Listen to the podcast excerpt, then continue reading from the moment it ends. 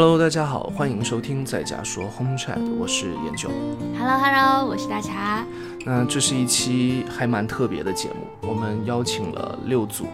生活在上海的朋友来和我们一起录制。呃，因为现在大家都知道，上海处于一个还比较特殊的时期，嗯嗯，所以我觉得我们一开始我们可以先聊一下，为什么我们会想要做这样子的一期节目。就是想跟上海的朋友们啊、聊聊天，然后记录一下他们这段时间在上海的生活。嗯，对，因为从我的角度来想啊，就因为这段时间我们每天其实都会看到很多的新闻，就是上海朋友发的，或者是在社交媒体上看的，很多的内容都会让我们非常的呃难过、震惊或者无奈。那我也会想说，我们虽然身处在厦门，然后我们有这么多的朋友在上海，上海其实又是我每年往返最多的。一个城市，很多的工作客户啊，还有合作伙伴，其实都在上海，所以这一次上海的停摆也会让我想说，我们能不能够做一些微小，但是其实也有意义的事情，呃，所以刚好我们又有这样子一期就叫做在家说的博客，那其实就很适合现在只能在家里的上海的朋友们。呃，所以也会想通过这样的一个方式做，哪怕是纯粹的记录吧，呃，也可以让上海的朋友们去表达一些真实的现在的生活的状况、现在的想法，而且非常凑巧的是，这六位朋友刚好生活在上海六个不同的区域，对，所以我想这期节目也可以变成一个存档吧。对于他们来说，既是记录，更重要的可能是等疫情过去，呃，城市恢复正常的运转之后。会有这样子一段声音的存档，去让他们、我们还有更多的朋友可以记得，这是一段什么样的一个经历。对嗯，是这样子的，因为嗯，看到新闻的当下，我们会比以往的日常会更加的关心我们这些朋友们现在在上海生活的现状。嗯所以我们想，嗯，就是把我们日常的聊天变成十二个问题，然后希望他们可以在家根据舒服的节奏，跟他们现在啊、呃生活的方式啊、比较理想的那个时刻，把他们记录下来。嗯嗯，因为我们也关心他们的蔬菜粮食，我们也关心他们现在在家里做什么样的事情，我们关心他们的思考跟情绪。因为作为生活整理师来说，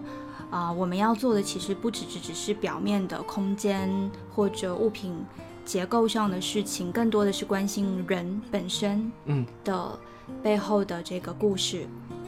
所以这期的节目呢，我自己就是把这些录音整理下来，会发现很多很有趣的瞬间，比如说可以听到他们阳台的鸟叫声，啊、或者是某一个朋友在录制的当下，他要去楼下拿货，呃干到的，就是囤货的那个鸡蛋，嗯，然后也有就是平常呃就是工作特别忙碌的人，现在也会积极的学习蔬菜的保存大法。嗯呃，也很好奇为什么要在西兰花下面插三根牙签才能够阻断它们的生长啊？对。呃，也会积极的用苹果去减缓土豆的发芽，这些都是一些非常非常有趣的瞬间，而这些瞬间就在这些声音的记录里，这些这个声音的抽屉里，所以我们想把这个声音的抽屉打开，嗯，把这里面珍藏的片段分享给你们。刚才大家有说，我们其实为这六组朋友设定了十二组方方面面的问题，然后让他们来做一个真实的阐述。那我们就想通过第一题来带出这六位朋友，我们会分别简单的介绍一下他们。那大家也可以记住他们的声音和顺序，往后的每一题都会按这样的一个顺序来进行。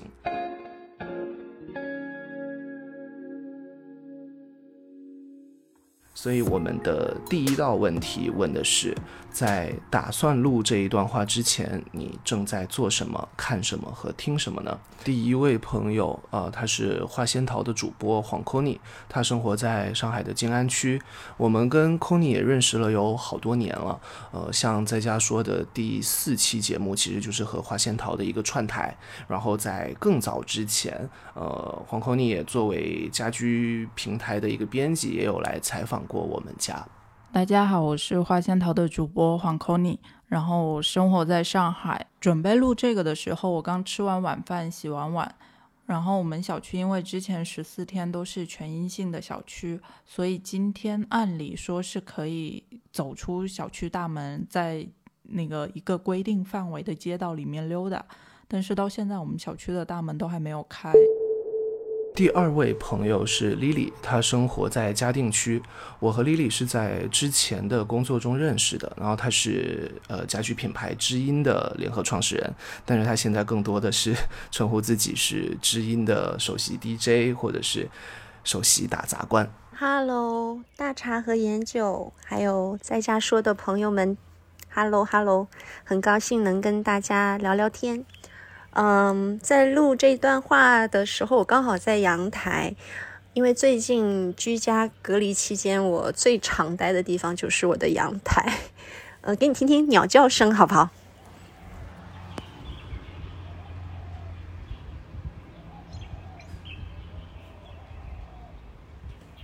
有没有听到啊？当然还会有偶尔路过的一些货车的声音。打算录这段话之前，我正在做什么？嗯，我当时因为正在读书，因为最近开始分享一些我觉得能够带来能量的一些好书。嗯，我在就是分享一些好听的设计和好听的书单。第三组是上海市民马先生和他的朋友，我和马先生是初代网友。应该认识已经有二十年左右了，真的很久。那马先生他是一位设计师，同时也是一位家居博主。然后我们现在在工作中也是合作伙伴和搭档。OK，开始。那我们看一下第一个问题：录这段话之前，你正在做什么？看什么？听什么呢？我正我正在喝下午茶，在家吃吃着饼干，喝着咖啡。可能下午等会儿要去做一个核酸，但是还在还还在等通知。你把那个，你你把我加一点不就咖啡了吗？不要不要不要戳穿我好吗？第四位朋友呢是插画师阿 K，他之前在厦门生活跟工作过一段时间，目前呢生活在长宁区。阿 K 的插画很温暖，很多都是从他自己的生活当中捕捉到的灵感，形成了他自己的个人风格。在家说的 logo 其实就是阿 K 为我们画的哦。家里的冰箱呢，每年都会轮换一张他创作的年历。这次呢，他也很关心他自己家里的冰箱，而且他也成为了自己小区里的团长，为大家团购刚需咖啡。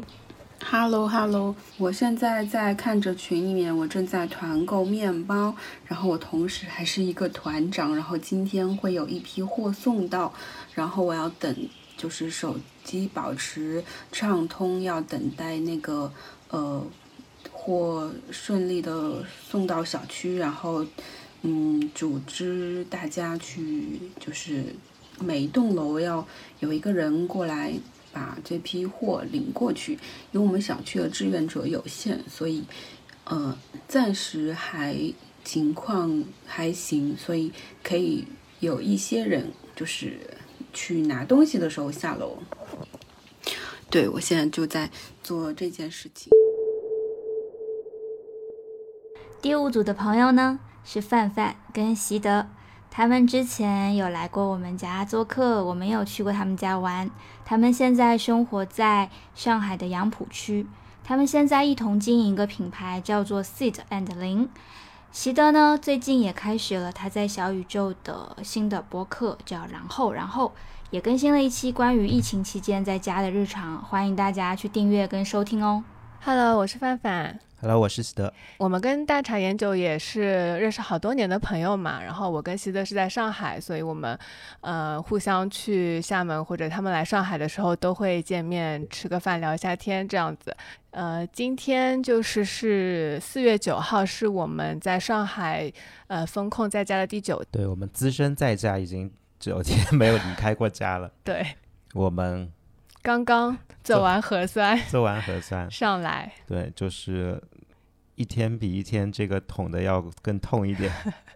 几乎是每天都会做核酸，然后如果不做的时候也会做那个抗原，所以做到现在已经记不得是多少次了。我们是四月一号开始封的，一号、五号、六号、八号，今天九号都做过 核酸。嗯，然后下午我在下午大茶找我的时候，我在看那个 Kindle 上的书，叫《那不勒斯四部曲》的第一部，就是我的天才女友。那部剧的原版小说，因为就封控之前，前一段时间跟喜德有在看这部剧嘛，然后，呃，就趁着最近在家，就想把书也看了。你最近在看什么吗？没什么，我在看，在抢菜，在看朋友圈，对对对，焦虑中，对对对，我看不进什么其他的东西。嗯，一边在看那个 Kindle 的书，我另外一边手机一直在想，就是在看各种团购群、抢菜群。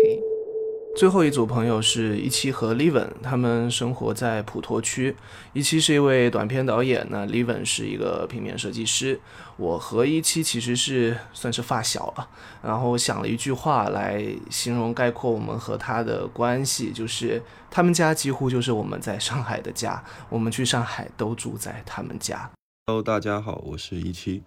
Hi，我是 Levin。嗯，打算录这段话之前你在做什么？啊，我在跟研九聊天。嗯，我刚拿完我们团购的物资上来。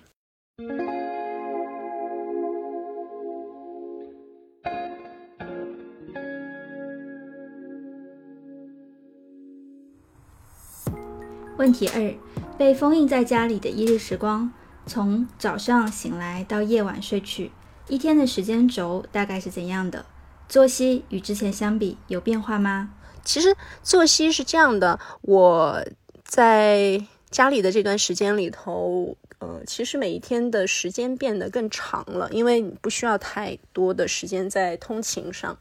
那呃，我会把时间的规划里头会分出更更嗯充裕的一些部分吧，就是一部分是留给工作，一部分是留给呃运动，居家运动。然后，当然还有分享一些，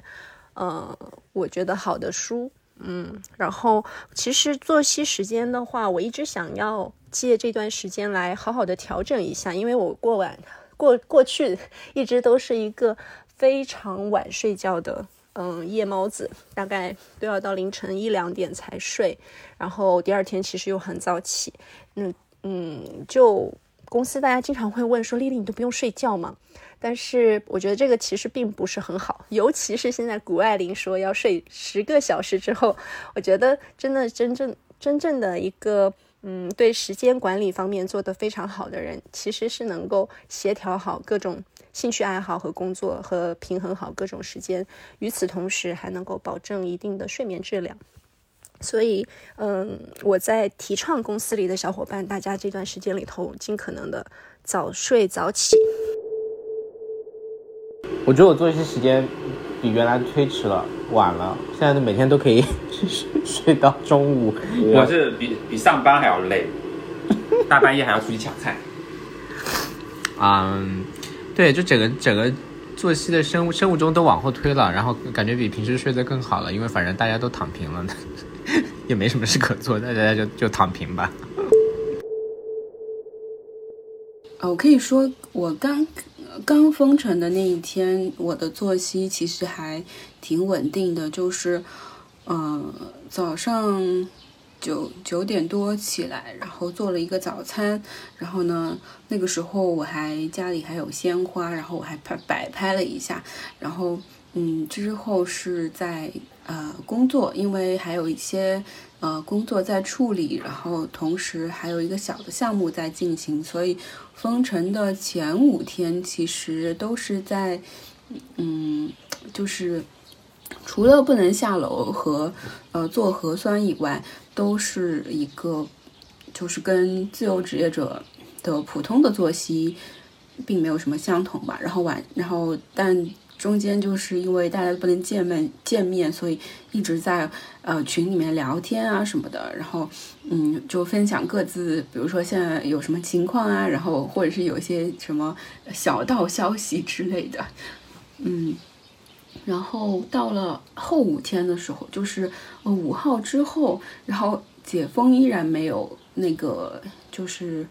依然没有解封的消息。然后这个时候，其实大家的菜也都吃的差不多，然后就作息就完完全全发生了变化。我就变成了从早上、晚上十二点开始抢那个每日优先，然后抢不到，然后睡到五点多起来，然后去抢那个叮咚买菜，然后呃抢不到，然后再睡几个小时，变成了八点半再抢。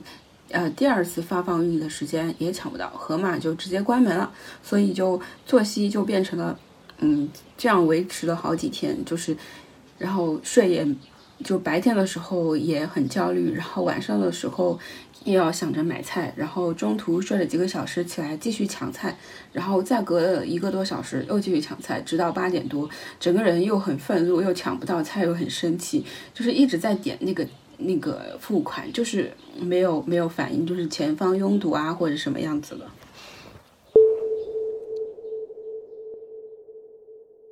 那我先说我的好了，好，就是呃，我早上起来，因为最近好几天都是就是一早就开始要做核酸或者是抗原，就是基本上是七八点钟，因为我们以前基本上是不会在七八点钟起来的，所以这段时间。反而生活相对规律一些，就是比较早起，嗯，然后，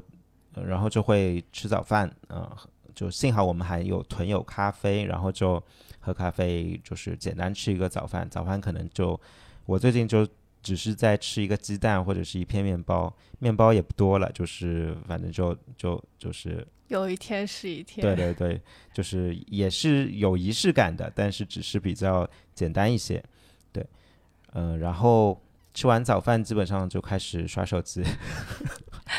我感觉我说的，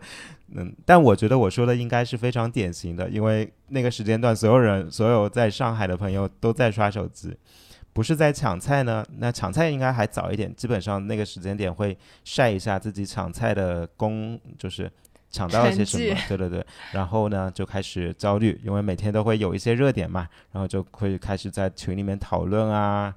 啊，就就反正非常非常多的讨论，基本上讨论到就是就差不多中午了，然后中午就开始觉得说，哎呀呀，不能再这样了，不能再焦虑了，就是呃中午简单吃一点之后呢，就可以就会可能会开始看一些书啊，或者是呃看一些电影之类的。那书的话，我最近在看的书是呃。就是我我最近在看的一本书是香港的重庆大厦，然后他这本书里面其实是在讲香港重庆大厦里面的呃人的结构啊，或者是怎么会形成这样的一个地方，我还觉得蛮有意思的。那就是可以让自己比较脱离出自己的生活一点，然后呢就会到了晚上就开始做那个晚饭，嗯，做晚饭也是非常头疼 疼的一件事情。因为以前基本上是你去想要做什么，然后你再去买那个菜，然后再做嘛。最近就是你有什么食材才能在这个选择中，然后去做一个菜。那这个我非常不擅长这件事情，然后就就是反正有什么就吃什么吧。就是，但是作为我来说也是，呃，得到了一些不同的经验。因为以前不会做的菜，可能现在就会做了。然后到了晚上就就。可能会看看一些剧吧，那这个就不细说了。也会喝酒，然后酒的话就是非常省着、节省着去喝，就每天喝一点点，就是就怕没有了，就这样子一天了。那你呢？我的一天是早上也是差不多七八点钟起来嘛，嗯，它分为几个阶段，就是一开始。我们是住在上海杨浦的嘛，所以我们正式的风控是从四月一号开始的。然后一号、两号呢，我都是呃正常的一个就起来吃早饭，然后呃也没有办法工作嘛，然后。所以就是在家休息休息，看看书，弄弄我的植物，呃，差不多这样过了一天半。然后在四月二号的时候，我们小区就查出来有一例阳性的，因为之前我们小区都很安全嘛，然后突然有一例阳性的，就说明我们的封控时间要加长了，就是要至少要加七，可能是十四天。所以我就一下子心态很不好，因为。呃，风控就表示我们俩的工作就是没有办法进行嘛。然后我就第二天早上太焦虑了，就是三号的时候早上我就去报名了我们小区的志愿者。就是从三号开始就完全是另外一个状态嘛，嗯，就是简单的描述一下，我们小区现在就是完全封闭的，然后嗯，外场会有几个居委和一些外场的志愿者在外面走动，然后我们所有人都是不能出楼道的，除了做核酸啊，所以我也是在楼道里面，就是负责送送菜啊，然后物资啊分发，然后还有晚上负责帮大家把垃圾收下去。还有就是非常累的一件事情，就是你要盯着群里传递一些消息，比方说做核酸啦，还有，嗯，你不知道今天会有一些什么通知，那这个其实占了我一天百分之八十的时间，就是你不停的看着手机，看今天会有什么消息，会不会封，会不会有新的新增，然后。嗯，现在就是上海也有个很大的问题，就是大家买不到菜嘛，所以，呃，嗯，就是要在群里看，可能有的人买到菜了它是冷冻的，然后你如果放在室外太久没人送的话要怎么办？诸如此类的，差不多整个早上和下午都需要关注这些问题。然后，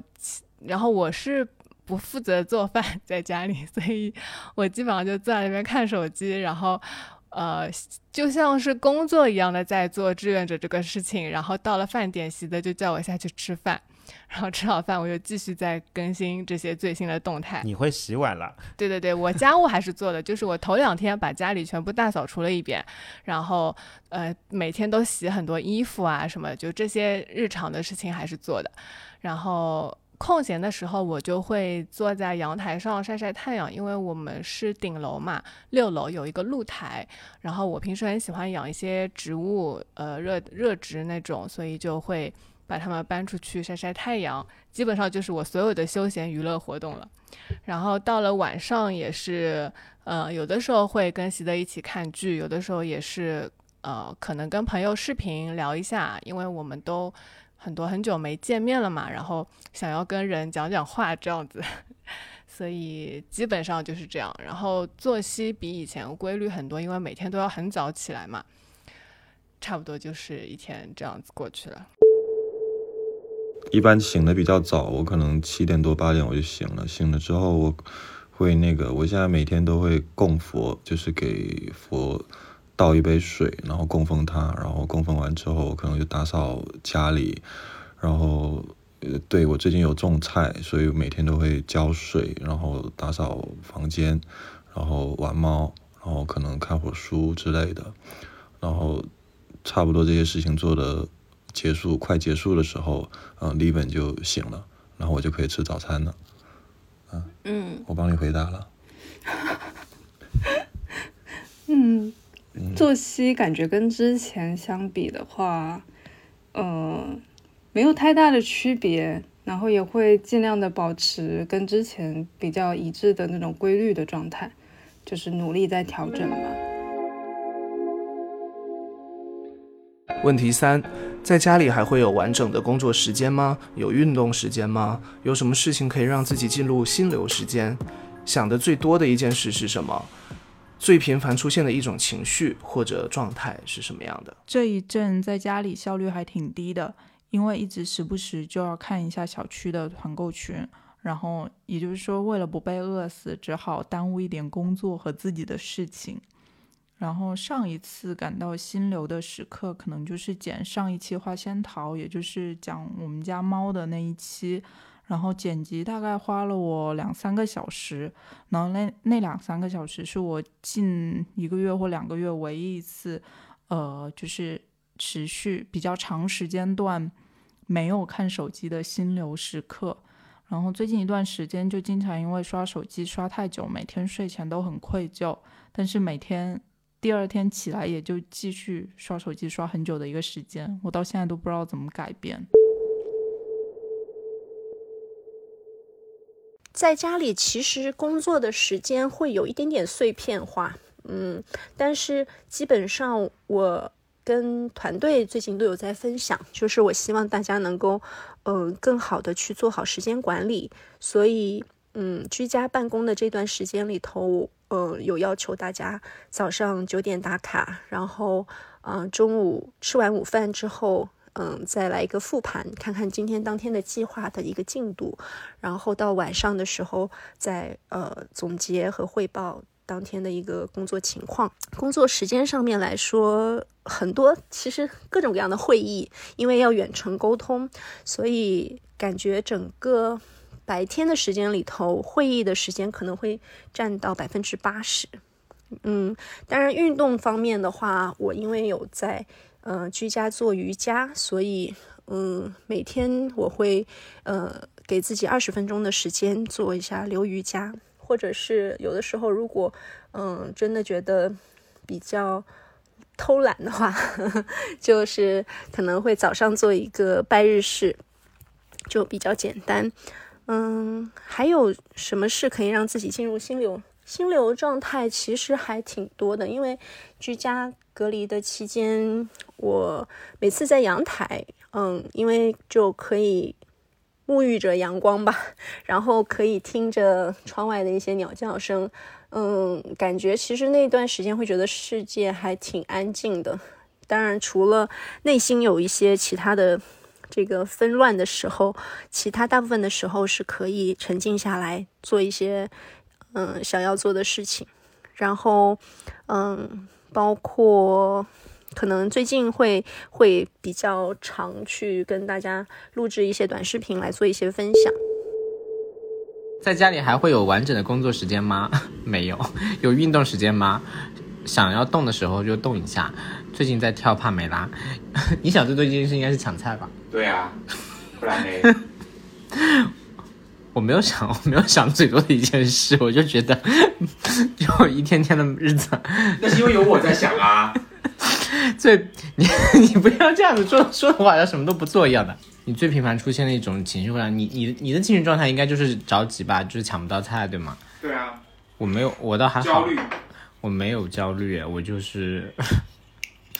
我特别 peace，我觉得比原来。比正常的时候还要皮次。有运动时间吗？其实我刚开始封住的那几天是有运动的。我我就是我有朋友，就是他的那个。呃，健身教练有在小红书上直播，然后他发给我，然后我们就去看，他就是，然后我就跟着运动，然后运动一个小时，然后出了一些汗，还是很快乐的。就是在瑜伽垫上，反正就是呃动作也不标准，就是瞎蹦，然后啊，但是有就是还是觉得还不错。然后后面有一天，我就可能是那天突然降温了，然后我运动了之后。没有及时穿衣服，我觉得第二天起来头很疼，然后我就非常非常害怕，很怕自己感冒了。首先感冒了之后，嗯，就是免疫力下降，我不知道去楼下做核酸的时候会不会有可能会被感染，所以我就非常小心。然后还好那一天没有下去做核酸，然后我就呃很早就呃洗了睡觉了，然后睡了一觉，然后。起来，第二天发现，哎，好像没有什么任何问题，然后我才放心。然后后面就没有再去做那种会让自己出很多汗的运动，可能就是在家里做一些，比如说拖地呀，然后打扫卫生啊，然后我把厕所每一块地都刷得非常干净，嗯。然后，呃，后面几天的运动就是，比如说我今天要把厨房然后刷干净，然后我把冰箱全部都清理一遍，或者是我来洗烤箱、洗那个微波炉什么的，就是做这种诶家务型的运动。其实最开始的时候，嗯，可能有一些乐观，就觉得，嗯，可能我们一个星期之后就会解封，但后面就是随着抢菜也抢不到，然后我们的小区。又是老人比较多的小区，然后，嗯，刚开始是没有群的，后面大家开始发起了自救模式，然后就开始，呃，组成了群，然后大家开始团购。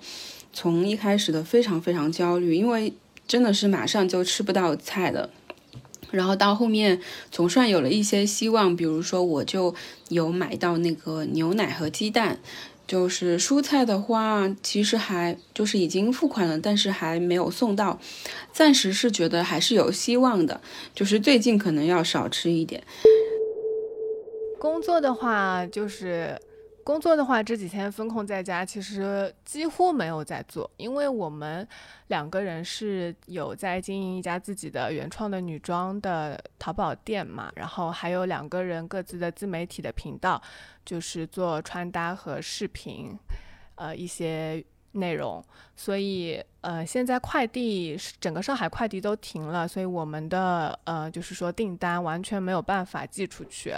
然后。嗯，就是你们知道淘宝也会有一些营销活动啊什么的，就是我们现在呃下单的一些客人也没有办法帮他们，就是说发货嘛，所以说，呃，再加上最近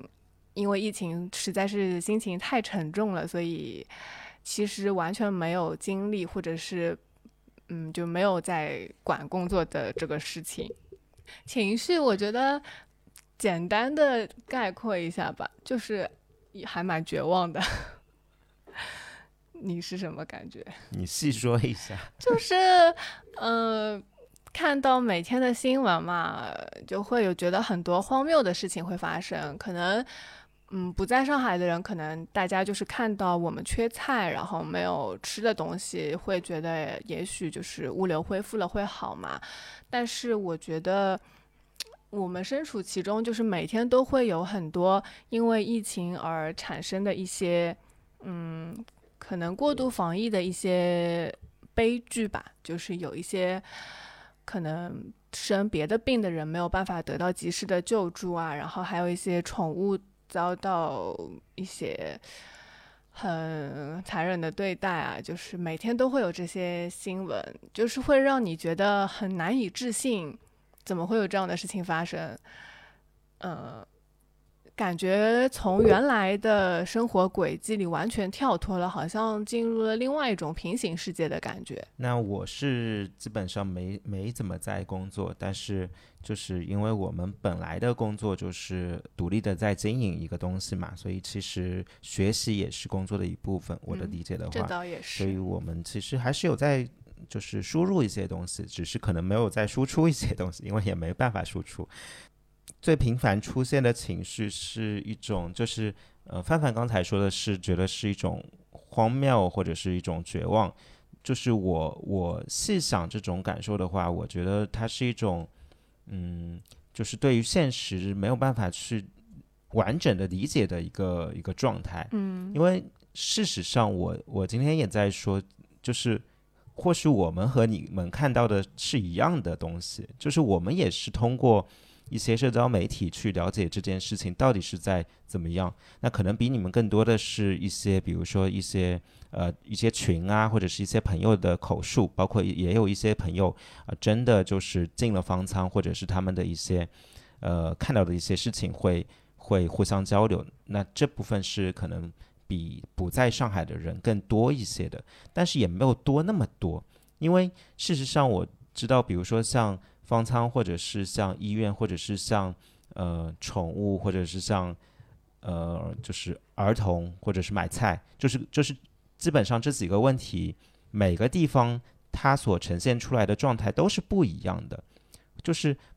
肯定是有一些地方是做的很好的，但是也有很多地方是做的。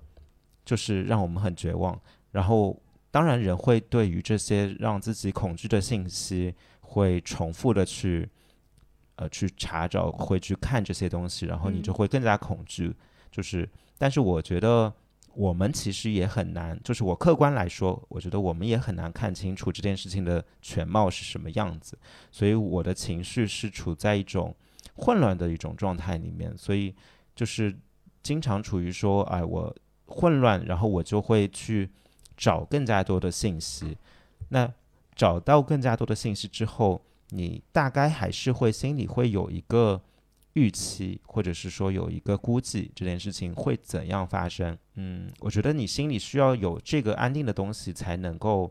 继续去做其他的事情，不然就一直就处在这种慌乱之中了。嗯，我同意。我觉得我就是想的也跟你差不多，也不完全是绝望吧，因为还是觉得自己多照顾照顾身边的人，去缓解一下这种消极情绪。嗯嗯，你说我说你比我忙。嗯，在家里会有一个比较完整的工作时间，但一般是已经是下午了。然后运动的时间会，嗯，一周大概四到五次。嗯，进入心流的时间，其实可能因为这段时间一直在抢菜团购，所以时间会被切得很碎，可能只有到晚上的时候吧，十二点之后到两点之间，有时候会看一看书，这样的。你呢？完整的工作时间，我还好诶，我比较习惯特别碎的去工作，就是可能跟我的工作的性质是相关的。那我可能会嗯一会儿去忙一下工作，一会儿去看一下别的东西。那有灵感了，我再回去工作这样子。所以也就不存在所谓的完整工作时间吧。基本上每天都会运动，而且会有一种不运动就挺愧疚的感觉。有没有什么事可以让你进入心流时间？没有诶，不算具体的事情，而是，嗯，可能想到某些创意或者有某一些灵感的时候，然后我自然而然就进去了，但。大部分时间好像没那么沉浸，是我也不知道为什么，可能最近疫情，呃，干扰的东西太多了，然后整个人的情绪就很难进入到那种状态吧。问题四：你也是抢不到菜的人吗？为了抢到菜，你做了哪些努力呢？可以方便告诉我们现在家里有哪些食材？下一顿可以吃什么？你最近最常吃的是什么？最想吃但又吃不到的是什么呢？我最近最想吃的就是去韩国城吃烤肉，但是应该短期内就吃不到了。然后比较开心的是晚上团购的鸡蛋马上就要到了，所以明天可以赶在番茄烂了之前把番茄炒蛋给做了，而且可以加比较多颗蛋。嗯，我呢，其实应该算是还算比较幸运，就是我们基本上在呃四月一号的隔离之前，其实已经经历过一次隔离，所以 特别珍惜食物。所以在那一段时间里头，大概两三天的时间里头，我们快速的去囤了呃生活的必需品，所以家里的米面啊、油啊这些都还是很充裕的。嗯，但是呢。我属于就是吃着碗里的，还在想着就是未来的，所以每一天还是会去试试运气，呃，到这个盒马、叮咚去抢菜。那盒马停了之后，可能还会从叮咚抢菜里有一些小心得，嗯，至少让我得逞了几次。嗯，当然我们团购方面，就是小区里有非常热心的团长。嗯，其实我觉得这段时间听到很多大家对上海人的一些非议，但是呃，我作为一个福建人，在上海生活的福建人，我其实身边很多上海人是非常有正能量，而且非常热心的。所以其实我们小区里无论是志愿者还是这个团长，大部分都是上海人。嗯，他们特别棒，又有能力，然后又热心。嗯，所以跟着他们，我们基本上都还是非常的，嗯，就是水果菜，嗯，还有肉。我今天还收到了牛肉，所以跟着他们不愁吃穿。家里有吃不完的土豆哦，有很多土豆，然后嗯，每天都在拯救土豆，把土豆和苹果放在一起，让苹果拯救他们，然后把土豆放在那个做成什么土豆泥啊，然后炒各种菜，就把想办法处理土豆。因为呃，之前有一段时间，我今天还打了土豆饼。之前有一段时间，我们有点紧张啊，前几天有点紧张，冰箱有点空。就那那一会儿，我还有一点紧张，就发现哎呀，好像有点难，然后就发了个朋友圈求助了一下，幸好得到一个贵人的那个支持，马上第二天又给我们寄了一点物资。然后这两天感感觉好像是那个物流有点通通畅起来了，反正团的东西基本都到了，所以基本上冰箱就是。看起来就是比较还比较有安全感一点。最近在乱乱吃家里什么以前以前不吃的不太吃的那些零食什么，就是拿出来吃一吃。我我们家里翻出一包这个呃去年的银耳，拿来煮了银耳汤。嗯，不好吃那个银耳汤。最想吃但又吃不到的是什么？我很想吃可颂，然后前前段时间刚好搞到两个，其实做的不怎么样的可颂，但是还是觉得很好吃。对的。对我前面真的抢不到菜，我们这边的盒马是早就关掉了，然后叮咚我就只抢到过一次，就是我加购到购物车里面一共有四四百将近五百块钱的东西，最后付款的时候就只剩下一百六十多块钱，然后呃就是嗯买的嗯就是东西非常的少了。但很幸运的是买到了两包生菜，然后那个时候我就问隔壁的两位阿姨，就是我们这一层一共住了三户，然后嗯都是呃都是独居的阿姨，另外两户，然后我就去问他们，我说你们还有菜吗？然后他们说呃蔬菜就是都快没有了，然后我就呃把那个蔬菜就是生菜还有玉米还有一点水果，然后我就。分给了他们一些，然后他们开始就，他们真的是，嗯，就是一直说，哎呀，不用了，小姑娘什么的，你自己吃吧什么的。然后我就说，我说现在很难买到，然后，呃，反正我们是邻居，然后就分给了他们。然后后面第我我说我说不要紧，我明天可以继续抢叮咚。结果到了第二天之后，我就一直到现在，我什么都没有抢到过。真的是付不了款，我还试图说，呃，就是有有个有看各种攻略，然后说外地的朋友帮忙抢会比较快。我是我还联系了外地的朋友，他帮我加购了五百多块钱的东西，结果到了当天晚上，叮咚突然就关掉了，就说我们这个地方就不能配送了。然后我就赶紧跟他发消息，我说，哎呀，别抢了，就是没有，就是买不到了。然后后面就是焦虑了好几天，然后嗯，就最后终于加上了小区的群，就大家就自发的建了一个群，开始自救，就是自己就是有资源的进行团购。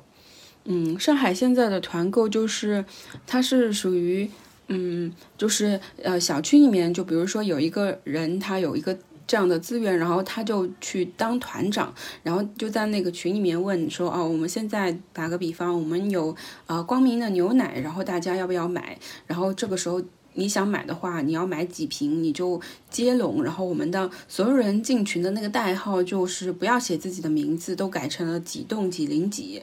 然后嗯。”大家就是呃，就是在后面接龙，比如说呃一杠一零一，然后牛牛奶三瓶，然后后面接龙就是在那个微信的群里面接龙，然后一般的话都要满够五十单才会起送。我们小区真的人非常的少，所以就是刚刚好能够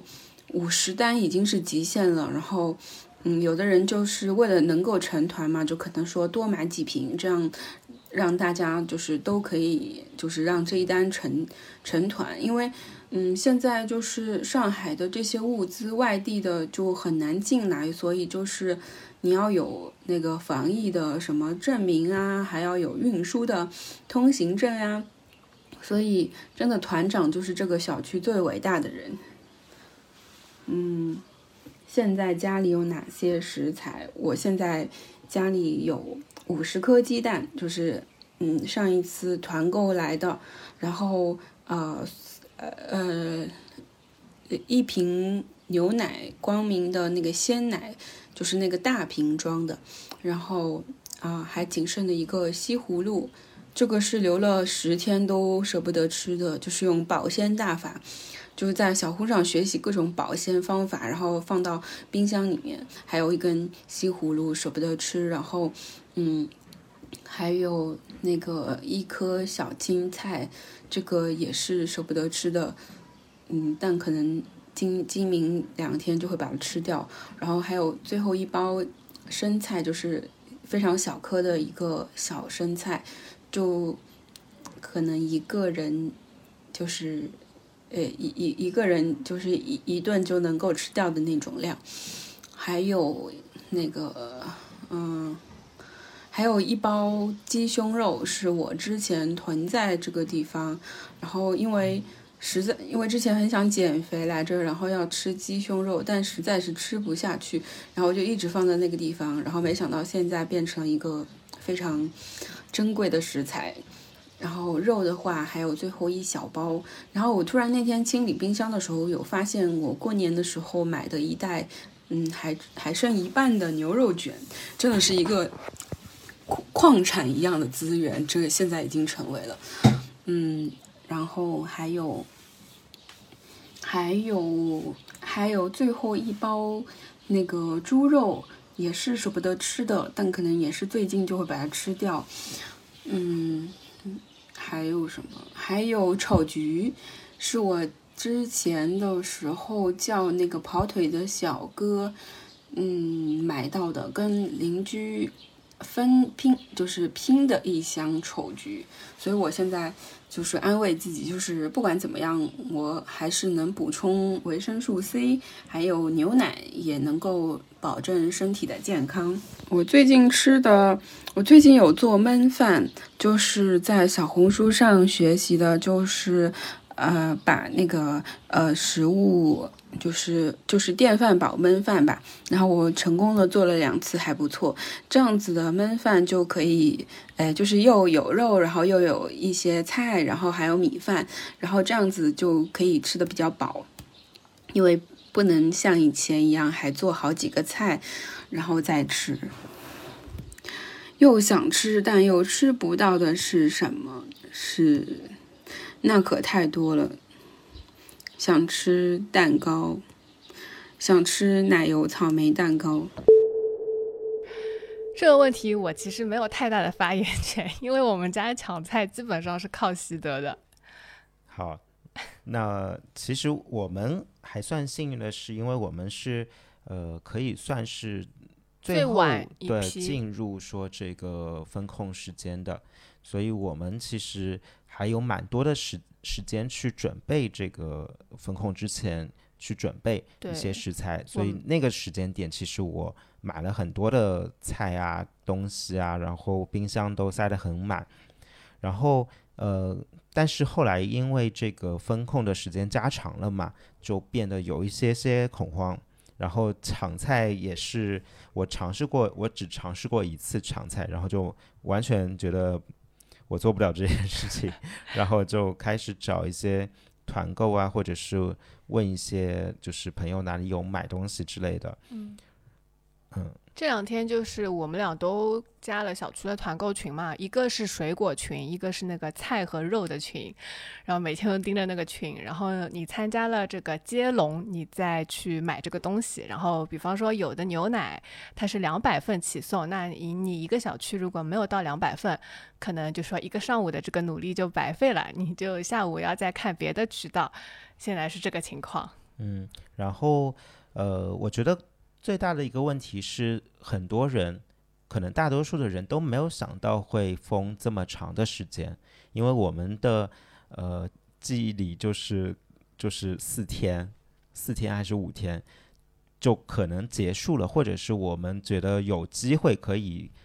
暂时结束去买一些东西之类的，但没想到就一封就封到现在，然后接下去也会。继续封下去，也不知道就是什么时候能够真的解封，嗯，所以这个是比较，因为你你对不知道要封多久这件事情是肯定会有些恐慌的，嗯，那我觉得还比较重要的是，就是我们就是有一个大的冰箱，这点还很重要，因为范范的朋友他就是最近在搬家，然后他都就是家里都没有冰箱，对，就觉得啊，这个要怎么办呢？对，我觉得我们还好，因为我们平时吃的也不多。而且我们才两个人，就是可能我觉得父母那边会抢菜的话，就会比较麻烦一些。嗯，而且就是我们对他们小区也不是很了解嘛，也没有办法说真的混到他们小区里面去进行团购，这件事情对他们来说可能会嗯更加困难一些。嗯嗯，最想吃但又吃不到的啊，最近经常吃和最想吃吃不到的。最近经常吃，你你说呢？最近经常吃蒸饺，蒸饺对，因为我在这个疫情之前，就是封控之前，我也不知道为什么，当时就是我反正买了很多很多的这个蒸饺和水饺，呃，其实是水饺，但是就是我们用那个蒸锅蒸一下来吃，嗯，就是我觉得是特别的方便，而且特别容易储存，就是你一顿吃个十来个就可以管一顿饭了，然后也有荤有素。其实我们平时不是那么经常去吃这个食物的，对 对，但是觉得最近没有办法嘛，就是就是这种比较方便。嗯，我最近很想吃但吃不到的，我今天特别想吃水果。嗯，我我我就是前两天那个，我们大概四号五号才收到第一批物资哦，然后是山东寄来的那个物资援助，很感谢他们。然后里面有两个苹果。然后我们这两天吃掉了，然后今天特别想吃水果，蓝莓、草莓、菠萝什么的。你可以吃黄瓜，吃西红柿，都是水果。就是前两天我一直在做志愿者的工作嘛，然后今天开始才是换了一个制度，有其他的人帮助我们，所以说我觉得今天才有一种放松下来，好像是星期六、星期天的感觉。所以我今天突然特别想吃东西。前两天在做志愿者的时候，感觉就。好像没有心情去思考食欲这件事情。你是找了个工作是吧？对 对，我怎么觉得不像不像是？因为我说了，我觉得就是天天看新闻很难受，我一定要让自己动起来。我又不能真的工作，那我只能找一个工作，然后也可以帮助到别人。我觉得每天心里也踏实一点。嗯，那你想吃什么？但现在吃不到的？我我还好呀，我我其实我我觉得我。想吃的都都还好，就是都有些准备。嗯嗯，我可能比较想吃的就是就是那种，它不是一个食物，我我想要的是一种感觉，就是你可以随便走进一家面馆，然后马上端上一碗面，然后你就吃掉，然后就走，就是那种感觉，我觉得很久没有了，因为你在家里你都要去准备啊，去想啊，就是要动脑子，就是就是。可能比如说一碗面，或者是麦当劳，就是就是简单，但是就就是吃饭的那种感觉。嗯嗯嗯我们每天吃的还还挺好的。嗯。啊，多亏了李本啊。但抢菜大部分都是，嗯，各个在各个 app 中穿梭，早上五点半抢一次，然后六点。半又可以在其他的 app 中抢，然后基本上早上五点半到八点的时间，另一位还在睡觉的时候，我其实，在被窝里面疯狂的点击我的手机屏幕，嗯，但是基本上什么都抢不到，只能抢到一肚子气，嗯，不过还好，在这个封闭之前，我们还囤了蛮多食物的，还有包括小区也有团购，嗯。最想吃但吃不到的，嗯，这是可以说的吗？呃，我我我想分享一个，就是我们有个朋友，然后他们小区呢，可能因为最近有几例阳性，管的比较严，呃，最近他特别馋，因为老是吃一些呃清汤寡水的东西，然后他就问物业说他想吃肯德基，物业回了他一个字：滚。呃，我们还好吧，每天我觉得一本做的都挺好的，吃的特别满足。嗯，最近最常吃的就家常家常菜，有什么吃什么，并没有特别，嗯，能有的东西有东西吃就已经很好了，没有再多的奢求。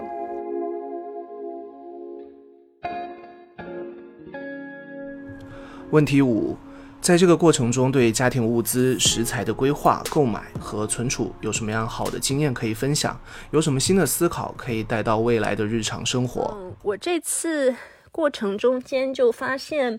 呃，我有一些日常，呃，购买的一些物品其实有发挥到一定的作用。比如说，我今天做意大利面，我就有发现我之前买的一些呃辅料，还有呃意大利面。就是还是会有一些呃存货，然后呢，比如说像 Tabasco 那个辣酱，因为这个辣酱其实平常你想买的时候，不是说当下马上就能买到的，所以我在上一瓶还没有完全吃完的时候，我其实就已经先买好了下一瓶。然后包括橄榄油，嗯，可能也是，就是我会尽可能在还没有完全用完它之前先储备。所以这个我觉得。嗯，日常大家可能是，可能也是因为我们老做供应链管理，你要做好这个供应链的计划，就是你不能等到没有粮了才去储备它，所以这个也还挺重要的。当然，呃，其实这段时间我也在想，可能我家里的话，我希望能对我的这个杂物间进行一些改造，因为它其实没有很好的利用好所有的空间，嗯，所以可能。反而是像一些无用的东西，比如说一些购物袋啊之类的，舍不得丢掉的购物袋，它占了很大的空间啊。然后如果这些空间把它去掉，其实是可以囤更多的干货的。所以这个可能也是嗯，等到疫情结束后会去规划的一件事情。这两天不是小红书上一直在发什么保存那个，就刚才大茶有发给我那个保存食材的方法。我看到很奇葩的就是那个西兰花下面要插三根牙签，不知道为什么，他说这样可以保存时间长一点。嗯嗯，其他好像有基础疾病的家里一定要常备药，一定要有。对，没错，是的，说的没错。经验就是，比如说，呃，蔬菜这一类的东西，我是用那个。厨房纸巾把它都包起来，首先要把它的啊自身带的水分沥干，呃，就不要洗，就把它，嗯，比如说你刚买回来的时候，那个蔬菜上面有水，你要先把那个水放一段时间，让它的水分变干了之后，用厨房纸巾把它包起来，然后再放进那种保鲜袋或者是别的什么干净的塑料袋里面，然后把它系紧，放进那个冰箱里面的。呃，就是冷藏的最下层，最好是有一个那种保鲜盒，能够把它盖上是最好。那样子的蔬菜，我最近看来至少可以保存十几天吧，两个星期。然后拿出来的时候，它依旧是有水分的。嗯，呃，肉类的话，我会把那个。买过来大块的肉，把它切成好几小份，或者说你找一个时间统一的，比如说这个要做肉丝，要做什么肉片，就把它先切好，然后再分分就是小袋装好，放到那个冰箱冷冻。然后这样的话，你要吃起来的时候就直接拿一小块一小块的去解冻就好了，就不用说把一整块大的肉解冻了之后切一切一部分，然后又冻回去。我觉得这一点的话，就是是有一个小小的遗憾吧，因为我觉得就是大多数人囤东西的逻辑是说，那就是主食，然后蔬菜，然后呃肉类、蛋白质之类的这样子的思路去囤东西。然后我发现最大的一个问题是我我有时候没有办法把这些东西给组合起来，就是就是我觉得。如果就是还要缝，或者说再再经历的话，我觉得我会想好我要做什么。就是我比如说，假设我要做咖喱饭，对吧？那我就是要有饭，有咖喱，然后有有土豆、胡萝卜，要有肉。就是在家里的时候，就有时候会发现你你缺一样东西，或者是说你你想象中的需要某一个调味料，你没有。这个就很尴尬，然后你就做不了这个东西。我以为你不会遇到这个问题，因为对于我来说，学做菜最难的就是这一步。我总是在做的时候才发现我没有这个东西。对呀，那那就是说你是在做才发现嘛？那我就是因为你可能你十天之前你并不会想到你现在要做什么嘛，所以你就不会去准备这个东西。嗯嗯嗯。所以就是我的建议，比如说比如说肉酱意面。就是我觉得完全可以一次性的把肉酱、番茄，然后做完，然后用冷冻的方式分分装好，然后每次只要拿一包出来，然后解冻开和面面煮一下，这样子就是就是就是一一一顿了嘛。嗯。但是我们可能就是每次你的食材只够吃只够吃一顿，或者是缺某一个东西，然后就会非常尴尬。嗯。我对于食材的那个懒人思路啊，就是我是会买那种什么米线啊、米粉啊，然后自煮火锅啊、饼干，这种东西囤着。就是因为我晚上有的时候会想吃宵夜嘛，然后这个东西本来家里就有，然后现在正好可以派上用场。就是到现在我还没有吃，但是知道不会饿死的乖还是比较安心的。然后可能我平时也会比较喜欢喝那种东西嘛，就是家里咖啡啊，还有咖啡的滤纸，千万不要忘记囤。然后烧菜的那种油盐酱醋糖大蒜这种是非常容易忘记囤的一个东西。还有，嗯，对，因为我们其实之前就是一个礼拜大概做个两三次饭最多了，嗯，所以就感觉中，哎，一瓶油应该 能用个 几个好几个月，嗯，但其实你如果每顿在家里吃的话，这个油就用的很快，酱油啊、醋啊都用的很快。嗯，你你你比较有发言权，嗯嗯，在嗯，其实，在整个。呃，我们小区整个浦西决定要封的时候，在此之前，我们已经我已经居家办公三周了，所以在此之前就有做过一些嗯团购的准备，或者是食材的储备，嗯，但是食食材的那个储存，确实是有在网上看到好多那些日本主妇的经验。嗯，大家可以多去搜一下平台上面的视频。新的思考的话，可能是可以感受到食物的不易。在封闭的时候，真的每一颗蔬菜，然后每一片菜叶，你都觉得很珍贵。以前会买回来蔬菜，会把一些烂叶什么的，可能就整根都不要了。但是现在的话，就会好好的把烂叶，只有烂的那个部分给剪掉。剩下能够吃的部分都会保存起来，所以我觉得食物，嗯，只有在这种时候，就是你食材紧缺的时候，能够体会到食物的珍贵。然后之后也觉得要好好的去珍惜到手的每一餐，来之不易的每一餐。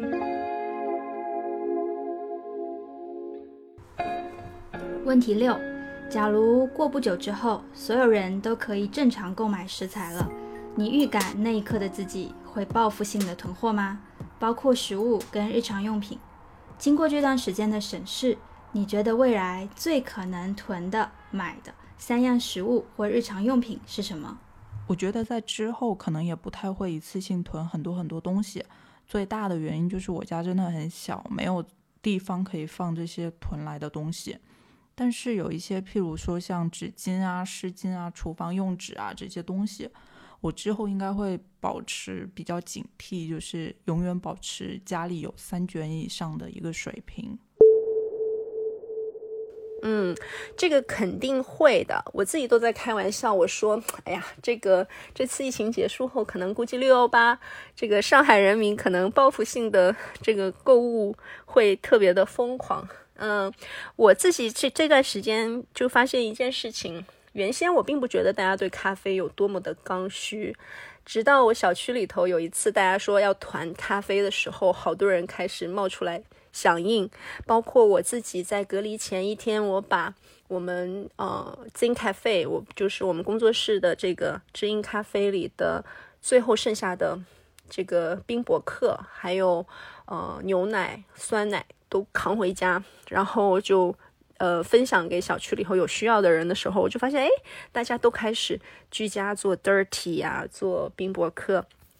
就发现还挺多人要需要咖啡。然后这时候就会发现，嗯，日常囤的咖啡豆或者是一些冻干粉和这个，像我自己在用那个滤纸，我在做手冲，这些基本用品，嗯，可能会有一些报复性的。这个购物，当然茶，我因为是个每天必须喝茶的人，所以茶叶是必需品。好在我就是日常的茶叶备的特别多，所以这个是我最不担心的。我的茶叶应该可以够喝我一一年的时间。嗯，然后还有什么日用品是，嗯，我觉得可能是呃吃的方面，我日常因为也有。买的习惯，那日常用品最多的可能是我们知音自己的家具，因为，呃，我这次在阳台进行一些改造的时候，其实就打造了一个小的阅读角和我的一个呃工作空间，嗯，当然我会产生更多的需求，然后也希望说我们能够有更多嗯好的这种适合打造一个小的空间范围内的嗯这种阅读的场景，或者是一些这样的一些东西，会更加需要吧。一定要啊！下半年粮食价格一定涨。嗯，我倒是不一定会报复性囤货，但是我可能会报复性消费，就已经开始买些有的没的，但这个都是快递发不出来的东西，希望就是解封之后可以收到他们，感受一下这个给自己强行增加了一些快乐。其实食物没什么，没什么可以囤的吧？嗯，日常用品一定要囤的是手纸。有邻居问我们借手纸，屁的邻居我们借手纸，群里不是在在在在问吗？谁家谁家去有有多余的手纸，给我一包。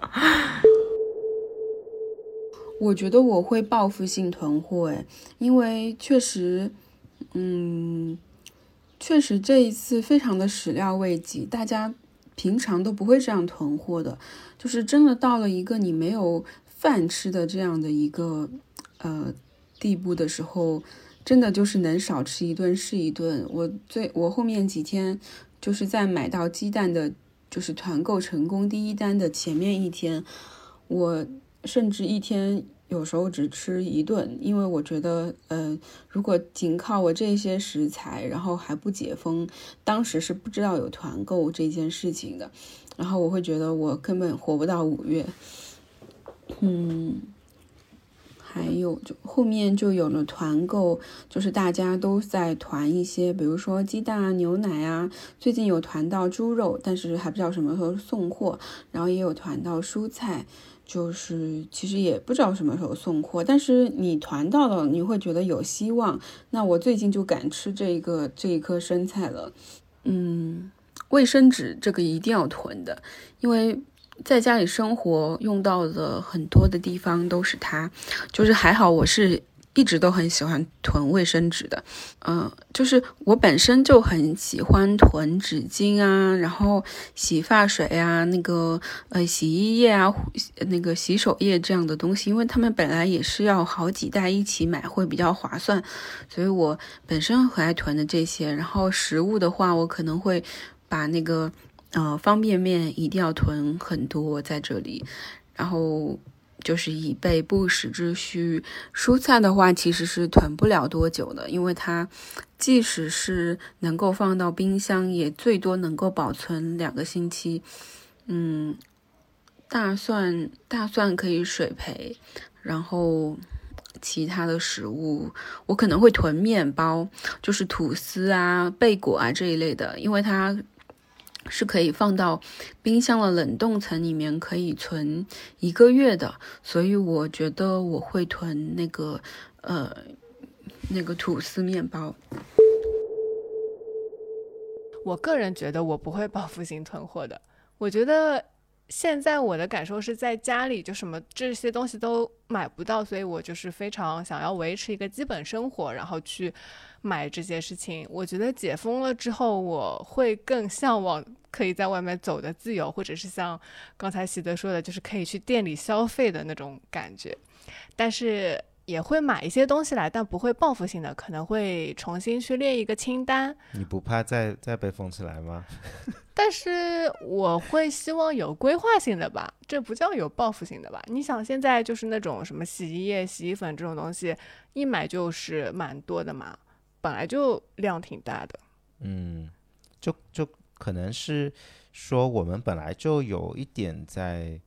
囤货的概念，对，平时买的就挺多的，对对对，就是你并不是说想要一种极简的生活，是吗？我从来没有想过 想极简的生活，但还是会就是还是会囤货啦，对对，嗯，我觉得是是我我肯定会报复性囤货，我已经开始报复性 囤货了，就是昨天。那个京东的物流说是恢复了，嗯，然后就马上就是赶快买了很多很多东西，然后基本上都是吃的，就是还是以就是可能会继续封下去为前提去囤的一些食物什么之类的东西，然后还好就是我们家里就是卫生纸啊什么这些都还够，嗯，基本上可以撑个几个月也是可以的，然后。还有特别重要一点就是矿泉水，因为矿泉水其实是一个非常难以获得的一个东西，就是可能你抢菜啊或者哪里你都没有办法买到矿泉水。嗯，那当然，其实团购有，但是因为现在就是物资都要志愿者搬上楼，所以大多数时候不好意思买这么重的东西。嗯，好意思也买不到吧？你你很难很难买到，我觉得是，嗯因为你你买到别人要来送，其实也要它有个时间差嘛，它不是说你今天买了明天就能送到的。你觉得未来最有可能囤的三样食品或日常用品是什么？囤酒，我太后悔没有囤囤多一点的酒，因为这种时候最好麻麻痹自己是最好的。就是我觉得我刚才说的吧，就是一个是酒，一个是水，矿泉水，一个是蛋，鸡蛋。对我觉得这三样东西是对我来说最重要，也是最需要囤的吧。嗯，我觉得对我来说可能是，首先是女性的那个呃必要物品，然后还有就是一些清洁的吧，就是什么洗衣液，然后洗洁精这种东西要囤，非常容易忘记。报复性囤货其实不会，我觉得好在幸运的是，呃，之前我们的家庭用品都还蛮有那种规律性的囤货，就是可能会呃集中性的购买半年左右的一些日用品，纸巾啊，然后包括呃一些洗发水、洗发露、呃沐浴露这种牙膏什么的，所以 正好在这段疫情时间期间，家里都还有备货。所以没有什么，嗯，特别遇到那种食材紧缺和物资紧缺的情况。嗯，但经过这段时间，未来可能最想囤的日用品是，呃，应急的药品吧。因为这方面在之前我们就是，呃，可能叫外卖或什么都很方便。但如果很长时间，像这段时间手有受伤或什么，会发现创可贴好像不够用。还有一些呃其他的，没有，应该说是那个了，就嗯，世界末日的那个什么急救包，急救包，对，急救包应该家庭里都要备一份，而且那个东西其实是要定期更新的，但大多数人我觉得没这个意识嘛，但还是需要的嘛。还有可能应急灯，我也会考虑再囤一下。应急灯，应急灯。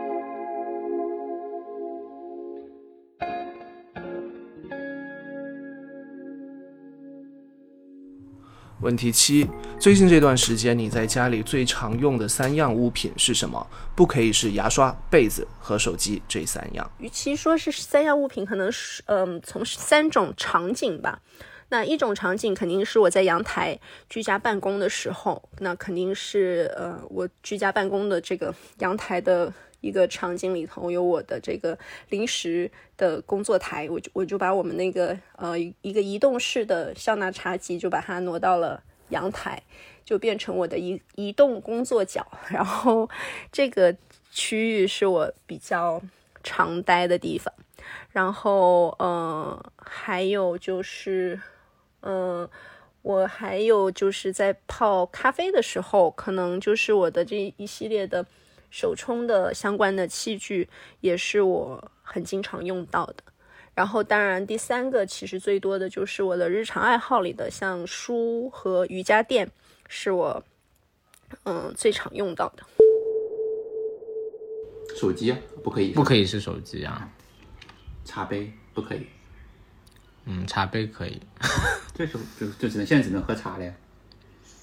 最常用三家物别当然是当然是沙发，不是当然是厨房，当然是厨房用品啊，是锅锅碗瓢盆啊，就导致我现在就想再买一些盘子什么的，就发现这个就是就是一直在每天都在搞吃的嘛，就搞吃的各种搞吃的，搞进来吃的，然后把它把它弄熟，弄成可以吃的，每天就是吃这件事情花费了就是大量的时间，所以跟厨房用品就锅啊碗啊，就是相处的时间是是比较多的。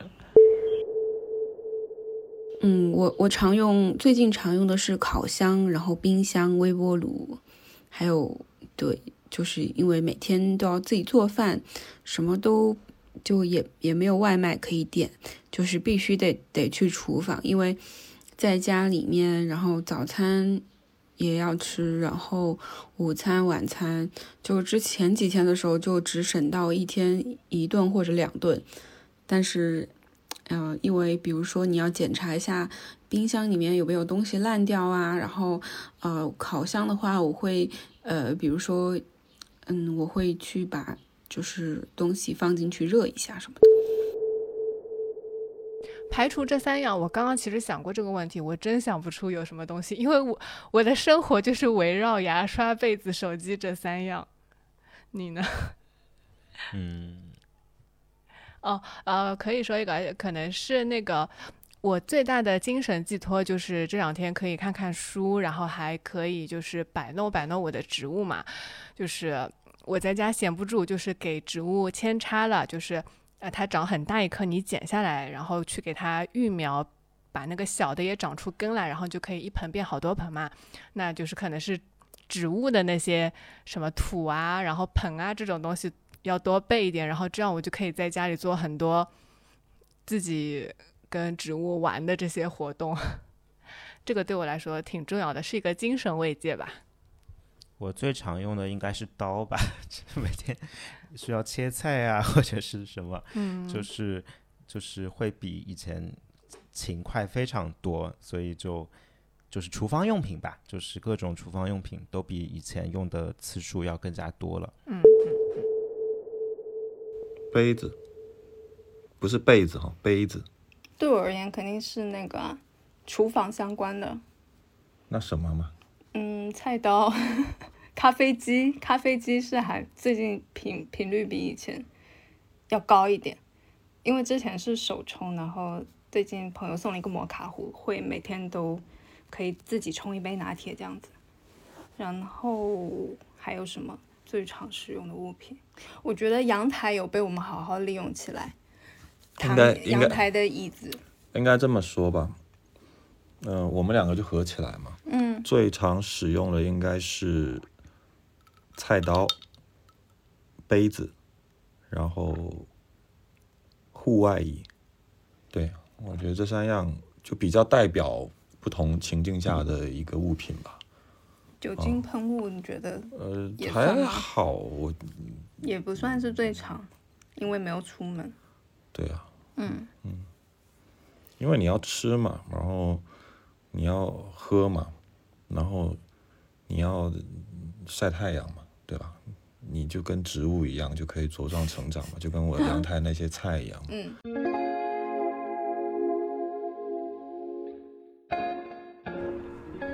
问题八，现在请环顾一下家的四周，除了睡觉的地方以外，你的居心地是哪里？环顾家的过程当中有什么感慨或者情绪？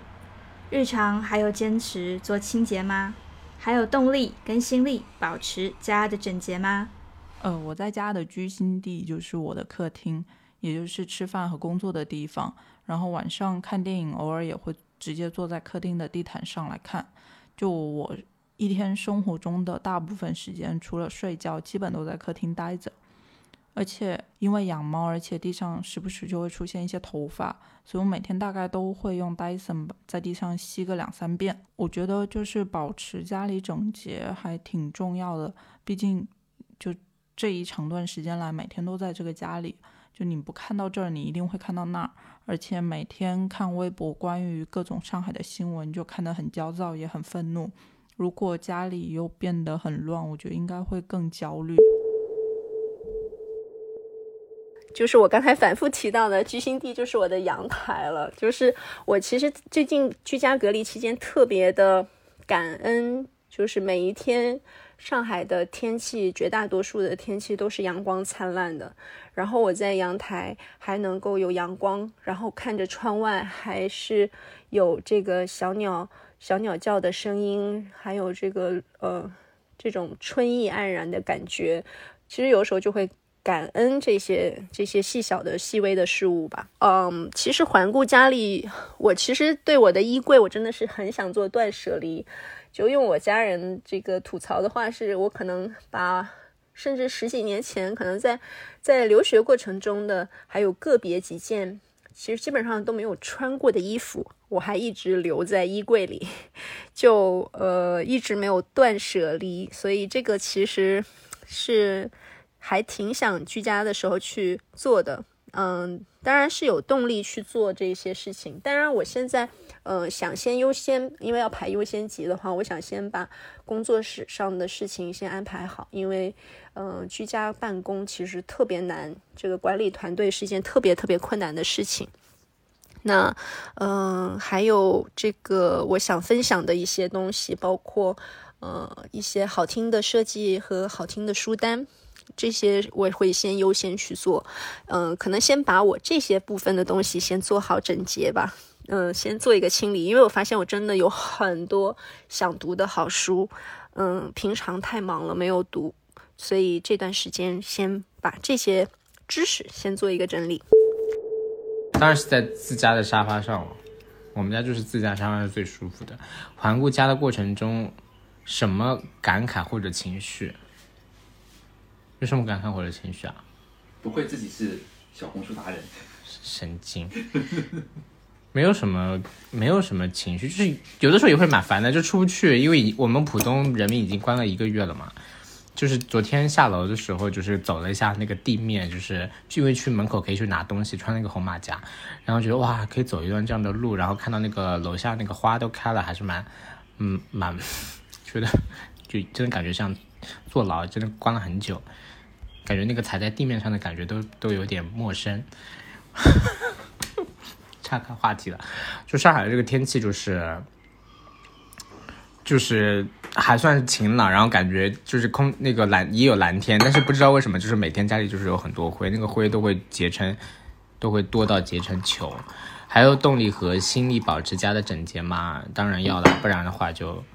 会。会让会会会让你的居家环境不好，你的心情状态也不会好嘛。看到脏了肯定会去处弄一下。就是刚封城的时候，我就把家里的那个格局变了一下。我把我的客厅，我把我的书桌搬到了客厅靠近阳台的地方。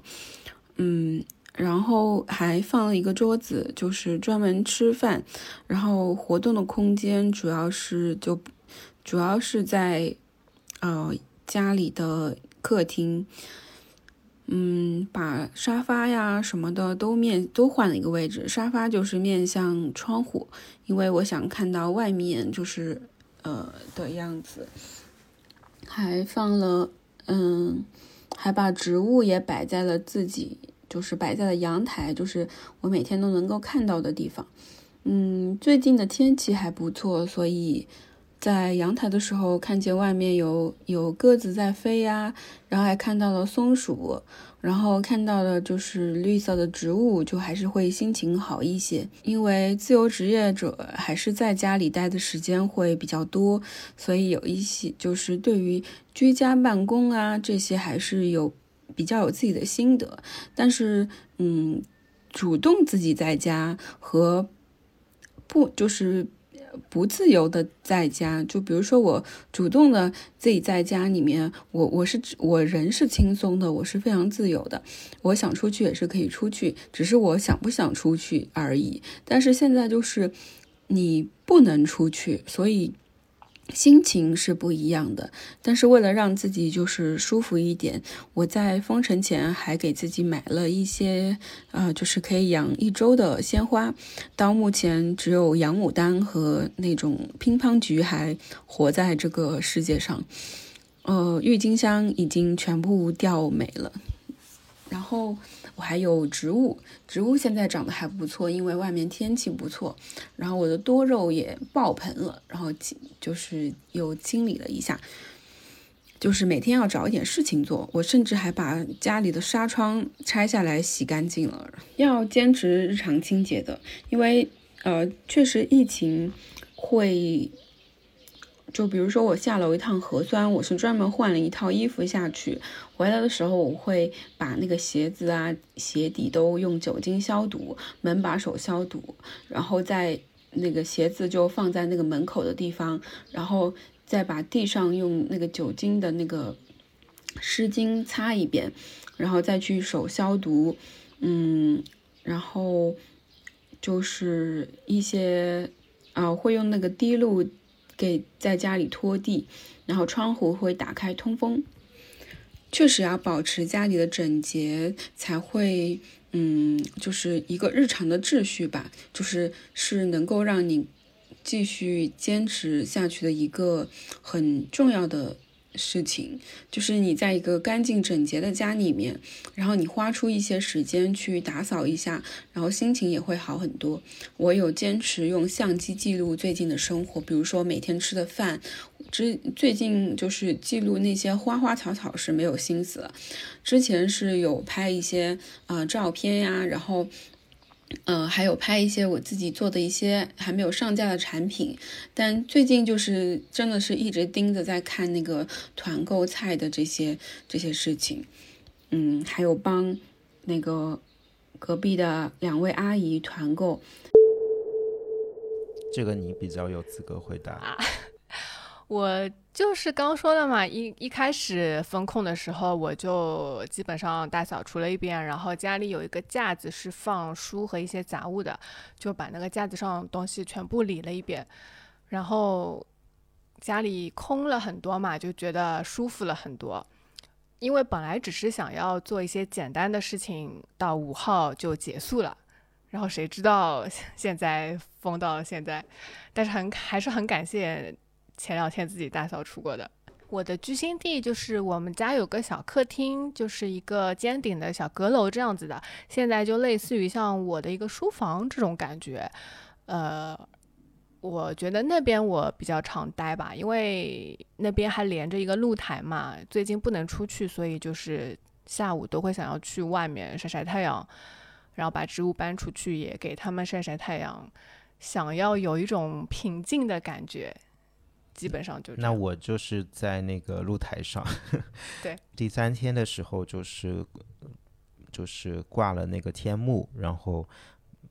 地上铺了个毯子，就是假装露营的感觉吧，就是在呃露台上。哦，除了床以外，呃，目前这这阵子我觉得是阳台，嗯应该是居心地的意思吧。我会在阳台待特别久的时间，因为不能出去，然后反而觉得嗯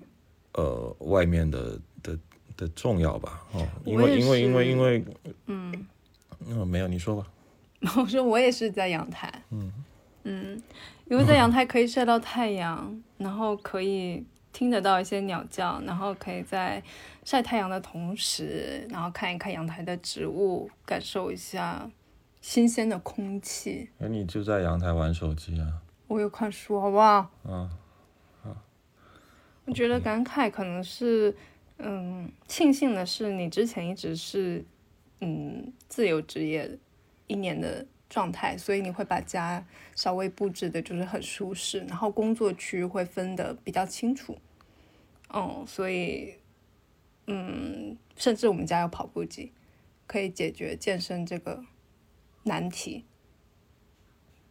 可能就是被迫隔离之后，没有像其他人一下子在家有一种不适感，就我们适应的好像还蛮自然的。我的理解是，本身它有一定的空间，然后有各自的隐私的部分，然后加上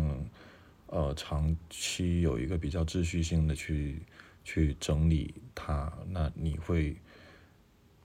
感受到它是一个家的地方，而不只是一个住的地方，就是一个睡觉的地方，所以你在这边是蛮安心的吧？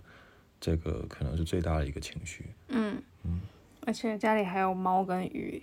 有所以啊，嗯，有很多活物的感觉，就不会是只有自己。啊，废话，没有他们也有我啊。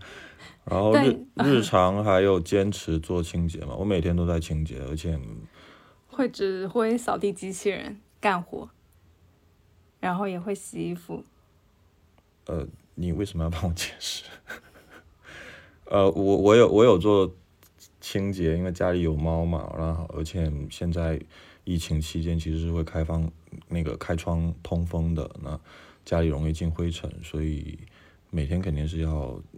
反正就扫地机器人肯定是要去清洁的，然后我自己也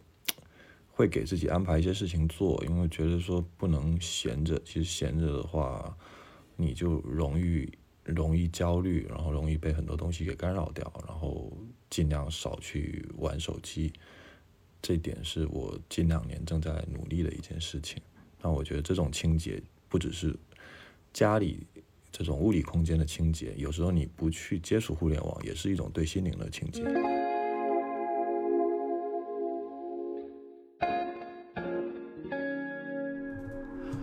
问题九：你现在还会主动刷微博上或者朋友圈里上海疫情的相关话题吗？看到的感受是什么？过程中你有什么样的思考？我觉得关于上海疫情的新闻的绝望感是扑面而来的，就是打开手机看微博、看朋友圈、看任何一切，都会立刻陷入这种生气和绝望里面。但是我我不会觉得说，就是比如说我那个卸载微博，一切就好。就还是需要看一下，毕竟就是如果你一直以为一起生活在这同一个城市的其他人跟你一样是比较幸运的，没有直接受到苦难的那个人，那感觉也也挺傻的。所以我觉得我应该还是会继续刷微博、刷朋友圈，然后该生气的时候生气，需要转发的时候转发，就至少保持自己没有陷入这一滩烂泥里的一个自觉性。呃，肯定会刷。嗯，刚尤其是刚刚开始的那几天，呃，我自己因为我那几天开始做一些时间的记录，就是我我有一些要做的计划，我开始做时间计划，然后我发现我很多的时间计划都 delay 了，大概都被推迟了。这个两三个小时，因为我本来就有一点这个完美主义导致的拖延症啊，当然这个其实是给自己一个借口，其实就是拖延症，反正就是拖延症晚期患者，所以呃，我会尝试着去通过一些时间管理的方式，能够改变自己的一些这个坏的 这个工作和学习的习惯吧。对，那。这个我当我下意识去记录的时候，我就会发现我浪费了非常多的时间，嗯，就是在看这些各种各样的新闻、各种各样的话题、各各种各种各样的段子，还有当然很多负面的一些呃新闻，所以当然中中间的感受是多样的，就有的时候你会特别的感动，有的时候会特别的愤怒，有的时候会有一些无助和无力的感觉，你会觉得就是一个时代里的一个尘埃。你会有一种无力感，但是，嗯，后面我其实就开始选择相对不去看太多这样的一些群消息，嗯，也不是说完全是想去回避，而是说，既然我们对一些大的环境的事情无能为力，那我更希望把时间，呃，关注在这个自己更力所能及的一些事情上，嗯，所以更多的是思考。嗯，挺难的，因为这个过程中间也会跟在海外的一些朋友和同学，大家也会有一些讨论，甚至是一些争论，可能会说到国内非常多的一些，嗯，显而易见的一些问题和缺点吧。但是，嗯，我有时候会觉得说，把一个国家当做一个企业来看，当做一个组织来看，嗯，其实没有完美的组织管理者。嗯，你有的时候，比如说像我经常被人家说慈不长兵，就是你太温和，这样子可能不是一个好的 leader。但是呃，有的好的 leader 可能特别的这个霸权主义，特别的强势。哎，对我们这个话题可能不能展开，是不是？Anyway，反正就是其实每一个不同的呃管理方式，其实都是。会有它的优缺点的吧，是不是特别中庸？但是我确实是一个经历了很多事情之后，我会比较看事情会用两面性来看，所以，嗯，我觉得没有一个国家，呃，或者是没有一个一个政治是完全可以独善其身的，所以，嗯。有和朋友聊到这些话题，然后也有朋友甚至劝我：“哎，算了，就是能移民赶紧去移民吧。”我说：“不，我其实看过国外的世界，嗯，看过了很多美好的地东西和嗯去过一些美好的地方，然后呃还是觉得说归属感还是希望能够回到国内，虽然有点点理想主义吧，但是嗯，还是希望能够通过一些微博的力量去产产生一点点，去找到一些能够一起去努力和一起去做一些更正能量的事情的小的群体和和人吧。然后，嗯，我是不喜欢浪费时间在抱怨和在这个这种比较呃。无无无意义的内耗上面的，就是所以我现在不太去刷非常负能量的一些话题，当然还是会看到，看到了以后我我会分享的，所以你们可以在我朋友圈里看到一些我觉得嗯值得分享的一些想法和见地吧。会看啊，但是就是刚开刚开始看的时候，各种新闻就看的很也也蛮也蛮那个的，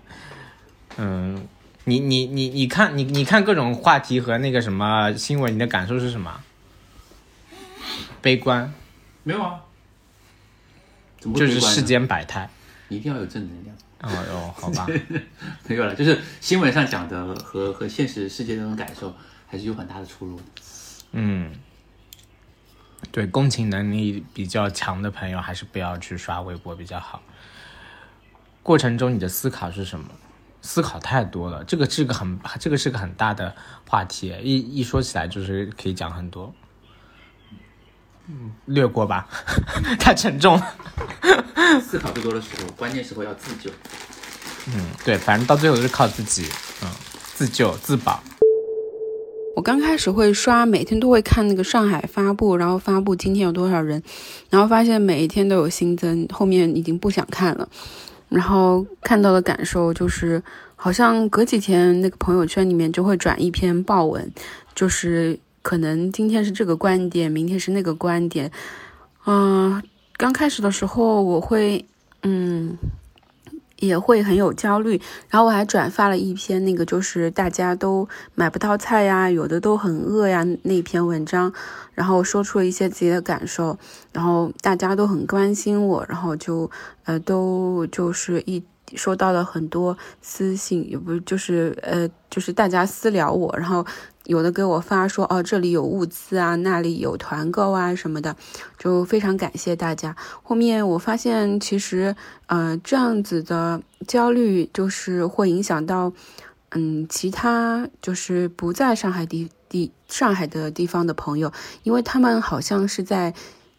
呃，新闻中看到的是上海这，就啊，这个能这个是可以说的吗？嗯啊，反正就是看到的不一样吧，所以那篇文章出来，大家都很震惊，然后就觉得啊，上海怎么会这样？就是已经到这个地步了吗？然后，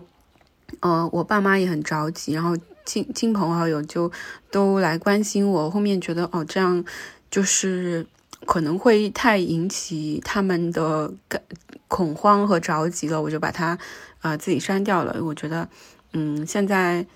嗯，我后面发现啊，我们小区有自救的团购群，然后我就去每天去团货了。我也不看新闻了，就是呃有什么通知，比如说今天要做核酸，我就去做，然后自己防护好自己。然后呃隔壁的阿姨两户阿姨，因为他们真的是手机都用不转的，也都六十多岁了，所以我我就。呃，帮他们也团购，就是我跟他们说，阿姨不要着急，只要我能吃得上饭的，你们肯定也可以，我帮你们一起团，就是大家都能吃上菜。然后两个阿姨真的非常，就是他们真的很，就是非常的感动，然后也一直在说感谢，就是他他也不知道就是要怎么才能感谢我，就反正每天也也都就就。还是很不好意思，然后每次看到我都要夸我说：“哎呀，小姑娘，你真是活雷锋啊！”说：“哎，我说，我说，哎，我说，哎，没事的，阿姨，就是这个，就是帮帮忙。”然后他他们的呃女儿就都不在身边嘛，就是自己都自己的家庭，所以就也照顾，就是。也帮不了他们，就比如说他的女儿现在也在他别的小区里面团购，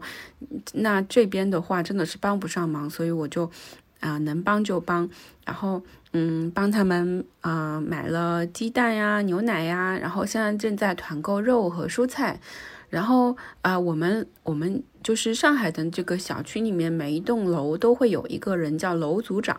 我们这栋楼的楼组长是一个七十多岁的呃爷爷，他呢也是手机也用不太好，然后嗯，他我就帮他，就是我我说我说啊没关系，那我也帮你团购好了。然后我还有一个朋友，他就住在我们隔壁的，就上海这种老小区，其实呃跟好多个。旁边的弄堂都是啊连起来的，只是中间会有一个铁门。然后现在就是他们那边的弄堂，嗯，平时的时候我们都是呃都是那个呃出口都是可以相连的，但现在都封闭管理了，所以就。有铁门封住，然后我给他们也团购了牛奶啊、鸡蛋，因为他们那边弄堂的那个呃群太人太少了，根本团不起来。然后我就帮他团购了鸡蛋还有牛奶，就是我现在肩负着是呃一二三四五家人的团购，然后我现在呃在当团长。我哦，对，我还帮那个呃二，就是那个呃我们的楼组长，就是那个爷爷买了苹果，买了一箱苹果，然后还团购了那个呃叫什么酸奶，然后还有嗯鸡蛋，对，今天鸡蛋就会到。啊，现呃我我现在先不能录了，因为我我们团购的鸡蛋到了，我要去拿鸡蛋了，待会儿再继续，嘻嘻。微博和朋友圈每天都看，就是你你不得不看，因为现在唯一获得信息的渠道就是线上嘛，就就是你，我相信没有一个上海人可以心平气和的坐在家里不去了解这些信息。我前两天就是志愿者还挺忙的，然后昨天稍微空了一点。我就是想休息一下的，结果我打开手机就看到有一个朋友圈里的朋友在说，他家狗狗难产，然后现在联系到了医院，但是没有可以接送的人，因为外面可以走的人很少很少嘛，所以我就帮他转发了一下，然后就是一两个小时都在联系这个事情，然后后来就是挺幸运的也找到了，这件事情就搞定了，然后呢？别的人看到我发的这条信息，也来找我说他们家，呃，就是说，嗯，主人是阳性，然后说什么一个小时、两个小时之后就要带走，然后他们的狗狗突然就是没有地方去，问我，呃，那个区有没有认识的可以接纳这个主人是阳性的宠物的地方，然后我又帮他找各种群，然后拉了两三个群，然后好几个人又发我信息，就是这样子，就昨天就是这么过的。所以你想停也停不下来吧？对我来说是这样子，就是我觉得现在，嗯，就是我觉得现在自己独善其身还挺难的。但我也有的朋友是，就是他们的工作是可以线上进行的，所以说这两天很忙，因为只有上海停了，其他城市还在继续嘛。但是我跟喜德可能，呃，就是工作这块停滞的比较多，就会花一点时间在。朋友圈、微博上这些信息上，这个没有因果关系了。我觉得随便怎么样，我都会都都会去刷这个微博或者朋友圈。是是是，就是你肯定是希望这件事情快点能够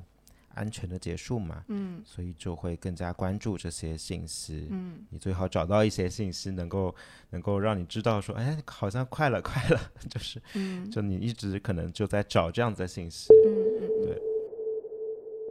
嗯，其实主动我是不太会去主动刷这些疫情相关的话题，但我会被动接受到很多嗯朋友的转发，然后看到嗯在其他的区，浦东区，然后松江有那种疫情很严重、资源又很紧紧缺的地方，看到感受就会觉得很荒谬。已经是二零二二了，但自己又嗯觉得就觉得有点无能为力的感觉。然后整个过程中还是就希望疫情可以快点过去，然后照顾好 身边的人，然后做好自我的防护，不要给周围人再添任何麻烦。我是不会主动去追这些相关话题的，那并且我看到一些信息的话，也是在自己。空闲的，或者说呃打发时间的时候，我会去了解。这样说也不对，就是我不会去主动去去刷这些信息。那大部分时间其实是被动的，呃，看到了，那看到了，我觉得其实于我而言，照顾好自己，然后不给身边人添麻烦，就是一一个非常大的功德吧。那在此之上，可能你有能力、有条件，你就去帮助别人嘛。比如去有人去做志愿者，但先把自己给嗯照顾好，这是最重要的之。前有问过居委会能不能报志愿者，但是好像不不行，他们是有一些我也不知道是什么，其他的要求是一定要业主，还是说一定要打完第三针，这个就不知道。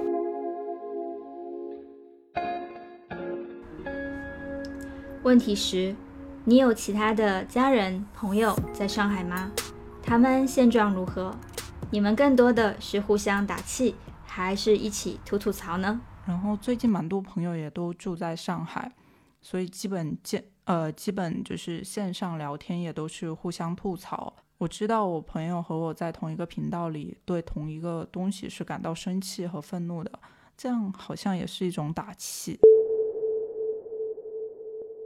呃，我当然有家人朋友在上海，还有我的同事，所以更多的当然是互相去加油打气，还有互相帮助。呃，尤其是我们同事里头就有，因为有个别的同事，他们这个是抢菜的，这个已经丰厚了，所以我们就是说，那个任何小伙伴要是抢不到菜的话，就把地址发给他，然后让他尝试去帮忙去抢菜。嗯，然后另外就是。可能大家，我我会跟大家有一些培训的课程，去分享一些，嗯、这个管理的工具啊，或者是一些其他我自己在职业生涯中间，尤其是我原先在国外也是一个打工人，嗯、就分享一些搬砖的心得吧，然后就还挺多这些鸡汤。嗯，反正我没有吐槽这件事情，就是吐槽，我觉得，嗯，当然会偶尔会抱怨几句，但是基本上我身边的人，嗯，不太存在特别这个悲观主义的或者特别负能量的人吧。我的同事们就是也有呃各种查出就是小区查出和楼里面查出阳性的，然后他们就每天在积极的团菜。我有个同事都是已经变成那个那个楼的团长了，就呃每天组织大家团各种肉啊菜啊什么的。然后、昨天说他他不仅帮人家就是嗯团菜，还帮人家剁鸡。就说有一个女孩子，那个大概是有恐情症，然后那个他他把他团的那个鸡他不会剁，然后就让我那个我那个同事也是个女生，然后那个我那个同事就帮他去剁鸡，然后整个楼道都知道了，然后他们说就成立一个剁鸡 剁鸡群，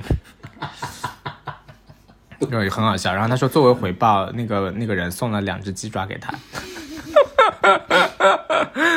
对啊，蛮蛮也蛮多搞笑的事情的。啊、我刚刚是拿到了鸡蛋上奶，现在小区里面有个人一直在吹什么乐器，然后可能会有点吵。然后他们现状就是都也都是在家里面暂时。我的表弟他在上大学，然后嗯，好像核酸有异常，现在要去到江苏进行隔离。嗯，也不知道什么具体情况吧。其他的朋友都是在家里面，呃，团购啊、团会啊、买东西啊，我们一起，其实还是加油打气的比较多吧。呃，吐槽当然也也有了，但是过多的吐槽也没有用。现在只能说我们，嗯，我们还是要团购，还是要自己啊、买东西，然后包括嗯，帮朋友，就是隔壁隔壁弄堂的。朋友买一点东西，然后再嗯铁门递给他们，就悄悄的递给他们，因为嗯、呃、就怎么说，这种呃就是其实是不能跟他们接触，但是也没有办法，因为我们的小区就是那种老小区，真的非常非常的小，所以就是呃平时的时候，其实我们都算是同一个嗯，同一个社区，但是现在因为风控管理，所以就把我们之间就是有的地方就是关起来了，所以我们就按门牌号来算的话，我们就跟他们属于了两个小区。嗯，但他们小区人真的非常少，所以我就，呃，我这边团购的时候就多加几份，然后再偷偷递给他们。我们爸妈都在上海，嗯，对，然后朋友也是有一群在上海的朋友，嗯，然后就是我们组织过两次就是线上的喝酒会，然后就是大家在线上一起喝酒，然后聊一下近况。我觉得就是因为我们其实没什么机会参加那种那种就是线上的会议呀、我不知道，就是那种工作会议，我们几乎没有参加过，所以对这个模式还挺新奇的。然后才发现，就是参加了才发现，这个要在线上去去讲清楚一件事情还蛮难的。其实我觉得更加多是一种氛围。但由由这一点，我也想到说，一些在线上工作的人，就是我很难想象他们是怎么靠这个线上的沟通去进行工作的布置的，就我觉得是很难的。嗯，我也有跟我的朋友视频聊天，嗯，其实我们之间好像也没有说打气什么，就是好像没有人说什么加油，怎么怎么样，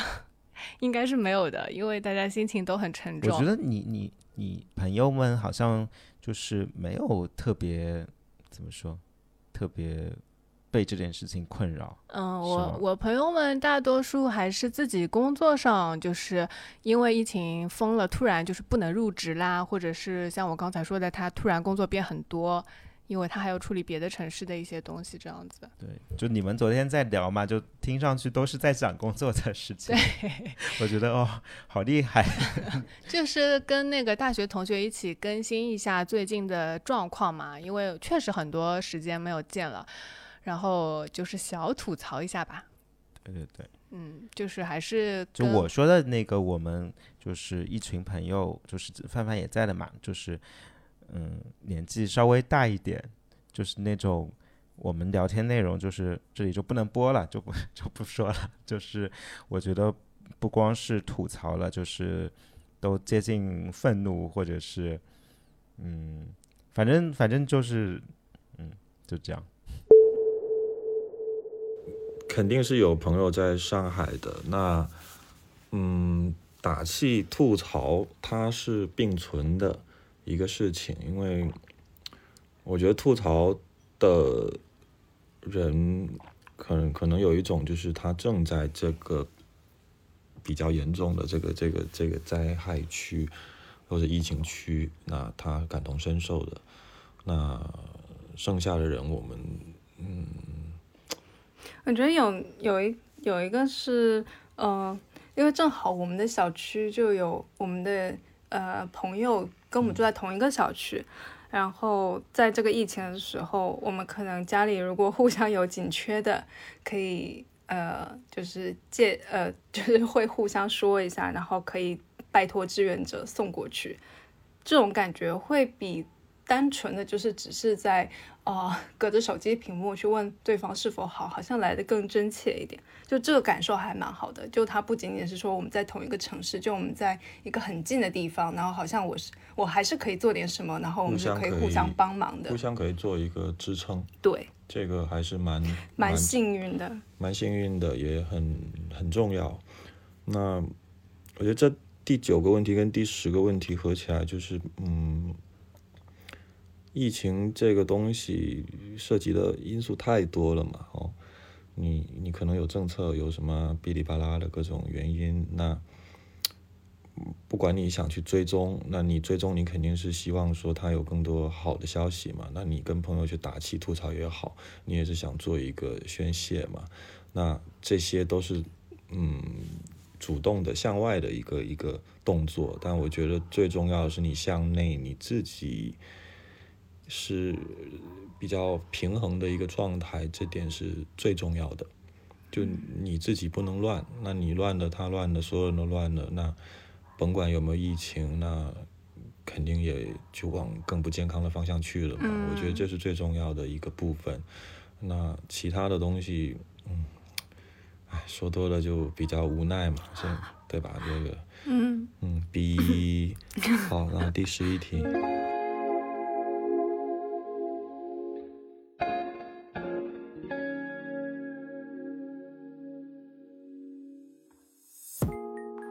问题十一：此刻如果还有一件事情是值得心怀感恩、还愿意期待的事情，那会是什么？最近有什么期待的事？那可能就是夏天要到了。有特别多，嗯，就像我刚才也有提到啊，就是特别感恩的是，其实，在这样的一个时代里，你会看到有非常多人，呃，经历了特别多的事情，嗯，就有时候特别感同身受，嗯，比如说，其实有看到这个很多癌症患者，包括我身边一些朋友，这个呃父亲就是因为这个原因，可能没有办法得到及时的救治。然后，其实我最亲的亲人去年也是这样的一个情况，所以就特别感恩，说不是 在当下这个状态下，而是在去年，所以嗯，至少得到了及时的救治。所以有的时候会嗯。越是你经过很多这些挫败和困难之后，会更加感恩当下的一些小幸福和小确幸吧。所以，嗯，会更愿意去期待的是，我们今年可能会更加用心、更加努力的去做一些美好的产品。嗯，虽然说现在会受到疫情很多的影响，但是还是要努力吧。这个是我们，嗯。就是特别期待的事情，当然是 解封之后，快点快递快递通了，我要收快递。想要出去，想要想要吃一个好吃的可颂。你有什么期待？是你好像关的挺挺挺好的，你好像也不期待出去啊。哈嘎巴嘎，我想回去上班。你不在家里上班吗？在家比上班累。那可能是天天天天天天看到我的原因。我现在在做团团长，然后今天下午会到这批物资会到，然后呃，我就一直很期待说给那个小区的人，就是我做团长能够真的把这批货就是发到大家的手上才算团成功。嗯，其实我给大家团的是咖啡，虽然它也不是说是一个那种非非常重要，比如说像油啊、米呀、蔬菜这种物资，但是。嗯，上海怎么说？大家还是经常喝咖啡的。呃，我自己是囤了一些咖啡豆做手冲咖啡，但是很多呃人他们就平常都是，比如说在外面喝拿铁啊什么的，就很想喝奶咖。刚好我们最近小区有团购牛奶，所以我就呃。因为之前跟永普就是有合作过，所以有认识他们的老板。然后我就在想说，好，那我就帮小区做一件这样的好事情，嗯，就是让大家能够喝上咖啡。我就昨天的时候，呃，花了一天的时间吧，嗯，终于团成功了。大概就是，嗯，给小区团了六千块钱的咖啡。然后我现在就是在等那个师傅进行送货，嗯，现在正在。等待中，然后呃，就是做团长其实还挺不容易的。就是我做了之后才发，做就是我没有做之前是觉得呃团长很辛苦，然后去，但是做了之后才发现他其实比你想象的更辛苦，然后。嗯，你要你要回答每一个人的问题，然后，呃，要进行在群里面进行接龙，然后你要去宣传，跟因为群里的大就是群里的消息非常多嘛，然后有一些人可能都没有注意到这一条消息就已经被划走了，所以就是呃就是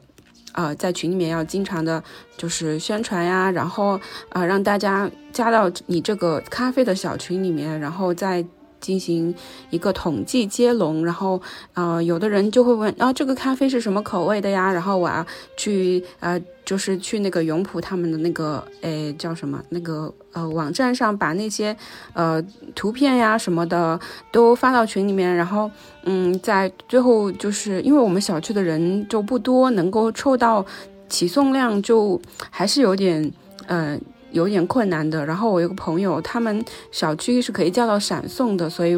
呃，就他们有凑了十几套，然后最后终于凑成功了，然后嗯，还要做一个表格，就是要对账，就是大家要呃看自己的数量还有价钱，然后把钱都发给我，然后我要收款，然后收完款之后，因为其实我们囤的这个东西团的不是一个非必要的物资，所以也不好意思麻烦那个志愿者，所以我们就。啊，自己想办法去把这个货分发到给大家，然后我要在每就是买了咖啡的人的一栋楼下来一个人，然后帮忙把呃这些咖啡带给邻居，就放到他们的门口，然后风控了了小区，然后就是我打算我自己拖一个呃小推车，然后放到他们的单元楼的那个门口，然后他们自己下来拿，然后就是要分配一下这样的一个。啊，物资，然后保证没人没有拿掉。我现在就是在等待那个呃呃，等待那个送货的师傅啊。我现在要去开一下门。我觉得虽然每天看到新闻是很绝望啊，但是我通过这次，我其实觉得我还是个蛮积极的人，就是内心深处对对这个世界还是觉得。期待的吧，期待春夏秋冬的到来。你刚才还说你很绝望的，这个绝望跟期待不矛盾，我很难表达，就是觉得可能还期待解封之后一起去外面看看美丽的风景。我觉得我就期待这个吧，其他也不没有要求更多了。我觉得就是。就是我们那个二零年疫情刚开始的时候，然后当时就觉得说啊，好想出国玩啊什么的。然后到了去年呢，就觉得啊，想去东北 滑滑雪，想去想去新疆，想去哪儿。然后现在就 只要能出去就好。对，就是就是。活着的每一天，只要能走出门，都很心怀感激。我觉得是这样子。嗯，对，珍惜珍惜平时觉得很平常的一些东西吧。对，就是还是很期待做一些以前没有做过的事情。觉得，嗯，就是我觉得可能人生的经历很多事情是就是。以前以前只是听说过这样子的道理，对，但是自己自身没有真切的感受。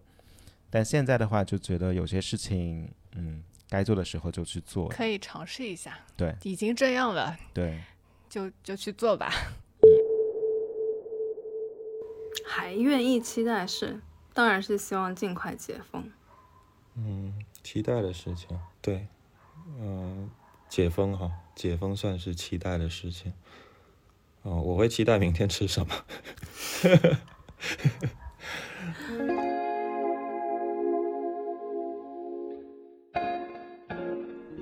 问题十二：想象十年后的你过得很好，在某个夏夜的晚风中，你很想送一句话，或者一首歌，或者一部剧。或者一本书陪伴跟支持现在的生活运行的可能不是很顺畅的自己，你会选择给当下的这个自己一些什么样的力量呢？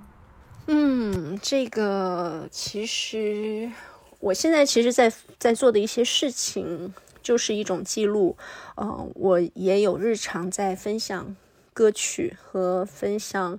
嗯，包括最近在在录制的一些，其实也是想要留给。将来的自己吧，也是留给将来的家人。嗯，会用一些文字去去陪伴当下的自己，因为呃，去年其实真的是我人生中的一个至暗的时刻，就是真的是低谷中的低谷。嗯，各方面的方方面面的打击特别的多。嗯。就无论是从工工作的角度上面来说，我们其实经历了很多供应链和工厂一系列的这个挫折和挑战，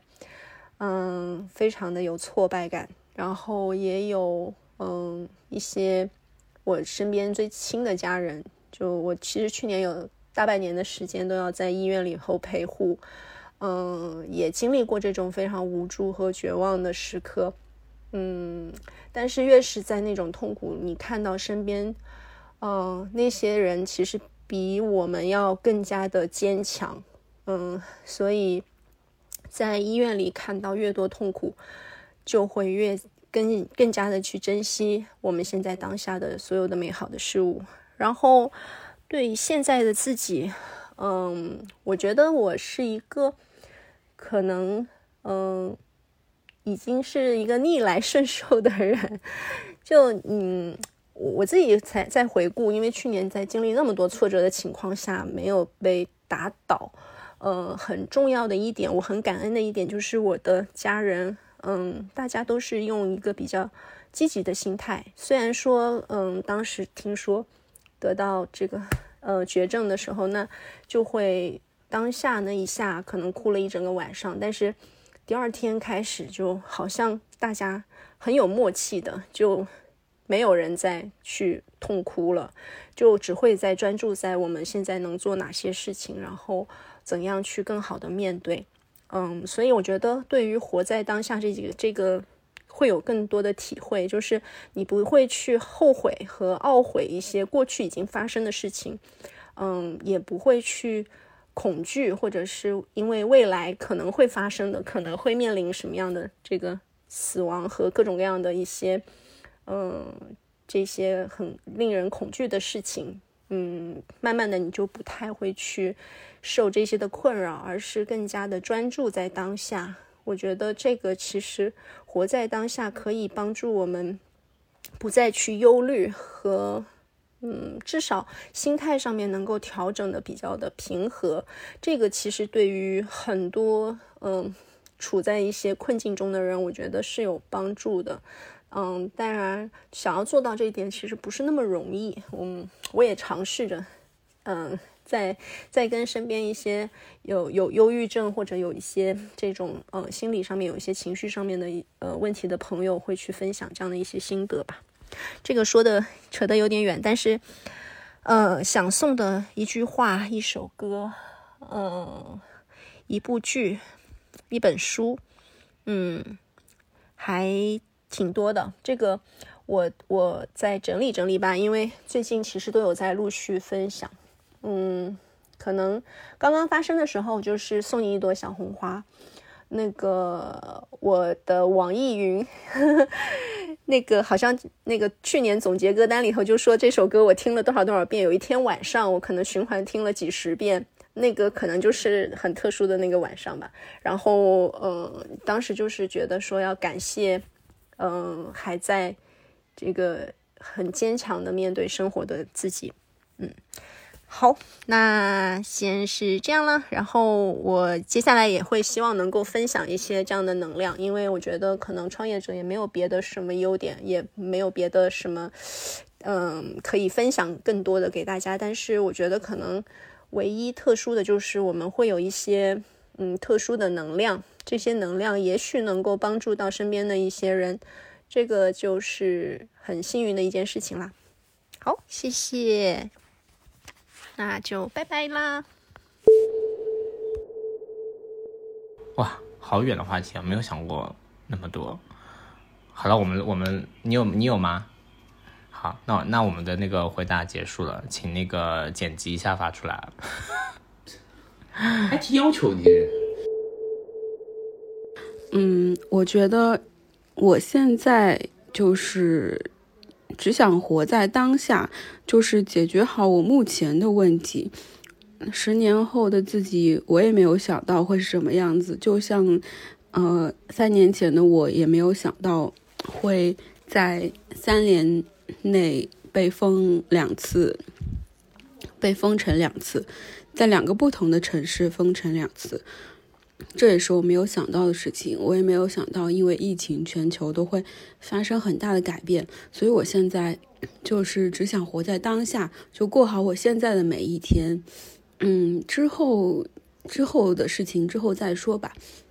而我现在当下的就是还在等我的那批货，我要发发到每一位团购的居民的手上，我才放心。然后我的东西，呃，真的到了。嗯，帮隔壁阿姨买到了，在她的手上，她吃到了，我才安心。所以我现在真的只想活在当下吧。我突然看到一个我前两天的摘录，是那个吉本巴娜娜有本书叫《哀愁的预感》，然后后记里面有一首诗歌，然后他写的是：如果身体能像心灵那样自由的驰骋，那么无论哪里都能去嘞。这样子的，就送给 现在的自己吧。哎，我觉得有一句话蛮适合你的，没有？就前段时间那个。听刘琴的一个哲学课，里面有一句话，我说很有感触，然后就发给西德，他说他也挺有，他也很赞同，就是正因为人永远不会是什么，而是永远正在成为什么，所以在这个意义上，人是自由的，人就是自由本身。我觉得这句话还蛮符合你的，谢谢。好，既然你你翻书了，那我也要翻书。就是我之前也是，呃，其实是之前开始看的，但是也是最近才看完的一本书，就是那个叫费尔南多·佩索阿的《恍然录》。然后这本书我非常喜欢，然后我觉得他的书里面有一些话是我非常喜欢的。嗯，他说，实现一个梦想就必须忘记这一个梦想。必须使自己的注意力从梦想那里分散，这就是实现什么，就是不要去实现的原因。生活充满着悖论，如同玫瑰也是荆棘。嗯，鼓掌。就是这本书的这个作者，他其实想象了一个另外的作者来写这本书，然后这本书的他想象的这个作者呢，是一个。呃，一个非常普通的公司里面的小职员，是一个会计师，每天做着非常重复的工作。然后他这本书记录了他的生活，他的生活基本上就是他在这个枯燥的生活中，去呃，去每天都在想一些无关痛痒的事情。每天看着他走的街道，或者是他他那那个街道上的蓝天，他就开始想。想象很多的道理，其实对他来说，那一条街或者是那份工作，哪怕是一个会计师，对他来说，他只要觉得每天是像在旅行一样，他就可以去旅行。就像这个作者，他想象了一个作者去写一本书，他可能就可以以一种不同的方式去写这本书，而跳脱出自己。嗯，我觉得差不多是这个意思吧。嗯。好，那问题回答完了，那就到这里啦，拜拜。我会很想告诉解封前的自己，去超市买菜的时候一定要记得带上行李箱，千万要带最大的那个行李箱，并且把它装满。那我就送给自己一首歌吧，《笑脸诶，安娜》。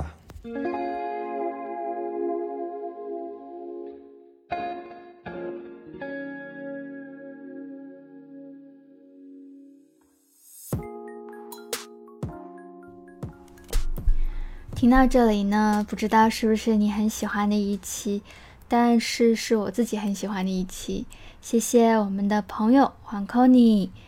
Lily、马先生跟他的朋友 Aki、范范喜德，还有一期跟 Levin，谢谢你们毫不犹豫的欣然接受在家说的邀请。谢谢你们呢，愿意从温饱问题的当务之急当中抽出时间整理自己的思考跟情绪。然后呢，放进你们珍贵而真诚的声音里。做这期节目呢，其实不是要制造焦虑，而是让我们呢和那些还愿意沉下心来听一些真实声音的人们，然后让我们用多一些的角度、多几个线索一起去探索，用多一点点努力生活在当下的画面来去证明我们有更多更多可以带到未来去的声音。我还记得你们分享的很多很有趣的画面，比如说，嗯，自己无法晒太阳，就邀请植物去阳台代替自己多晒晒太阳。嗯，比如说你们在跳帕梅拉，跟我一样，我在家里也会跳帕梅拉。嗯，你们说书桌呢挪到客厅，这样在客厅办公的话，视野会更加开阔，可以听到鸟叫声，看到窗外的鸽子。那我觉得在果壳般的家的空间，让自己感觉到更辽阔，是一件非常正确的事情。啊，你们还分享说卫生纸一定要囤哦，不然邻居会找自己借。嗯，非常有道理。然后你们还说，啊，锅碗瓢盆是最近交手过招最多的东西。那我还记得你们说，啊，有花时间整理跟打扫一下现在的家，维持了日常的秩序呢，就会觉得，嗯，每天晚上睡觉就会有一个心安理得的枕头。那在家的情绪也会更容易平复。嗯，我还记得你们跟呃隔壁的阿姨说，是阿 K 跟隔壁的阿姨说，不要着急，我能吃得下饭的，你们也可以，我帮你们团。然后这个就让我非常的感动。嗯，还有比如说今天鸡蛋会到啊，要下去拿鸡蛋啦，这些画面我都觉得好像离你们很近很近很近。希望你们期待的夏天快快到来。听的时候呢，就感觉我们一起围坐在一张大大的、圆圆的桌子上，窗外呢传出了鸟叫声和有人拉着什么乐器的四重奏。如果是梦啊，我倒是希望桌子上可以摆满了你们喜欢吃的、喝的、用的，每个人都绝对管够的美味的食物们。毕竟有很多人的低落情绪是需要食物来缓解的。那么。没有入口的食物，就需要有人说话作为出口。说实话，以前总觉得牛奶会有的，面包会有的，是一句带有 happy ending 属性的话。但现在这句话变成了过程：牛奶会有吗？面包会有吗？鸡蛋、大米呢？下一步呢？是主动出击的团长带着大家进行团购。阿 K 让我了解到，作为团长要做的事情有很多很多，包括登记、跟进、分配、安排。每个人呢，还需要主动学习如何更长久的保存那些蔬菜，与自己的肚子协商如何更有节制的去消化这些食材等等。此刻呢，我也想作为一名生活整理师来聊聊关于囤货的问题。嗯，整理师其实在日常是建议大家非必要不要囤货的，因为它既占用空间，一一旦呃时间到了都没有用上，也会都过期了，就很浪费金钱。但这次阿 K 帮他邻居阿姨跟七十多岁的楼长来做团购的这个事情，其实在提醒我。假设呢，子女提前帮自己的父母购买了充足的食材，或者是这些老人提前准备了充足的食材，那其实在这段特殊的时期就可以减少人员的流动，让他们就变得更加的安全。如果真的疫情来到了自己或者家人的身边呢，有这些储备也可以让家里不擅长使用手机、玩不转手机的老年人免去抢菜跟团购的困扰。从我们的经验来讲呢，老年人是喜欢囤积各种各样的食材的。其实不用我们教，他们都有这样子做。从他们的经历来讲，以前的人们因为众所周知的原因，大部分都经历过物资匮乏的这个阶段。不论时间长短啊，那份记忆其实足够在他们的大脑里挥之不去了。受这些记忆影响的人呢，就算后期生活条件改善了，其实他们也会格外的看重可以触摸得到的拥有的感觉。如果从马斯洛需要层次理论来讲，就是满足生理跟安全的双重需要。对于一个长期吃不饱饭的人来说呢，做梦可能都是梦到了食物。到这个阶段，食物的需要就比什么都重要。它是一种优势需要，是需要首先满足的。如果在这个阶段呢，抛开心理需求去谈理性消费，在我看来其实是需要克制的。就算呢，之后要建议，也是要因人而异、因家制宜的。就像抛开了每个人对整洁的标准，如果去告诉每一个家里乱的人，哎，你都要去整理一下哦，不然太乱了，看不下去了。其实也是违反人本主义的。因为每个人都有每个人自己心里的舒适区啊，他们心里的舒适区和优先级也是值得被肯定的。当他们没有发生困扰的前提下，那等接收到了呃往后的重要提醒呢，或许才会有新的可能性跟动力去做其他的改变。那马斯洛需求提醒我的是，要把人当人，要把自己当人。从看到、认可并尊重他人和自己的心理需要开始，那么对于朋友呢，我会更愿意看到他们未来食物充足。嗯，我或许会定期的提醒他们查看啊物品的保质期，及时的使用，减少过期。如果等到他们有一天在整理这件事情上还需要我协助跟陪伴的时候呢，我也随时都在。看到过一句话。说事情会好的是一种规律，那我希望我们每一个人都拗不过这个规律。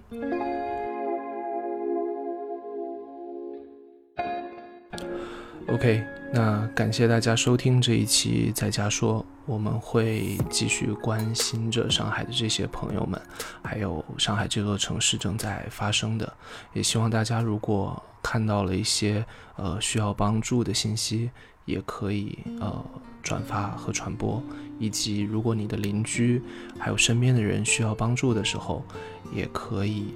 大方的伸出自己的手，在自己力所能及的范围内。OK，那谢谢大家的收听，我们这期节目就到这里。你可以在任意泛用型博客客户端订阅和收听。在下说，我们下次再见。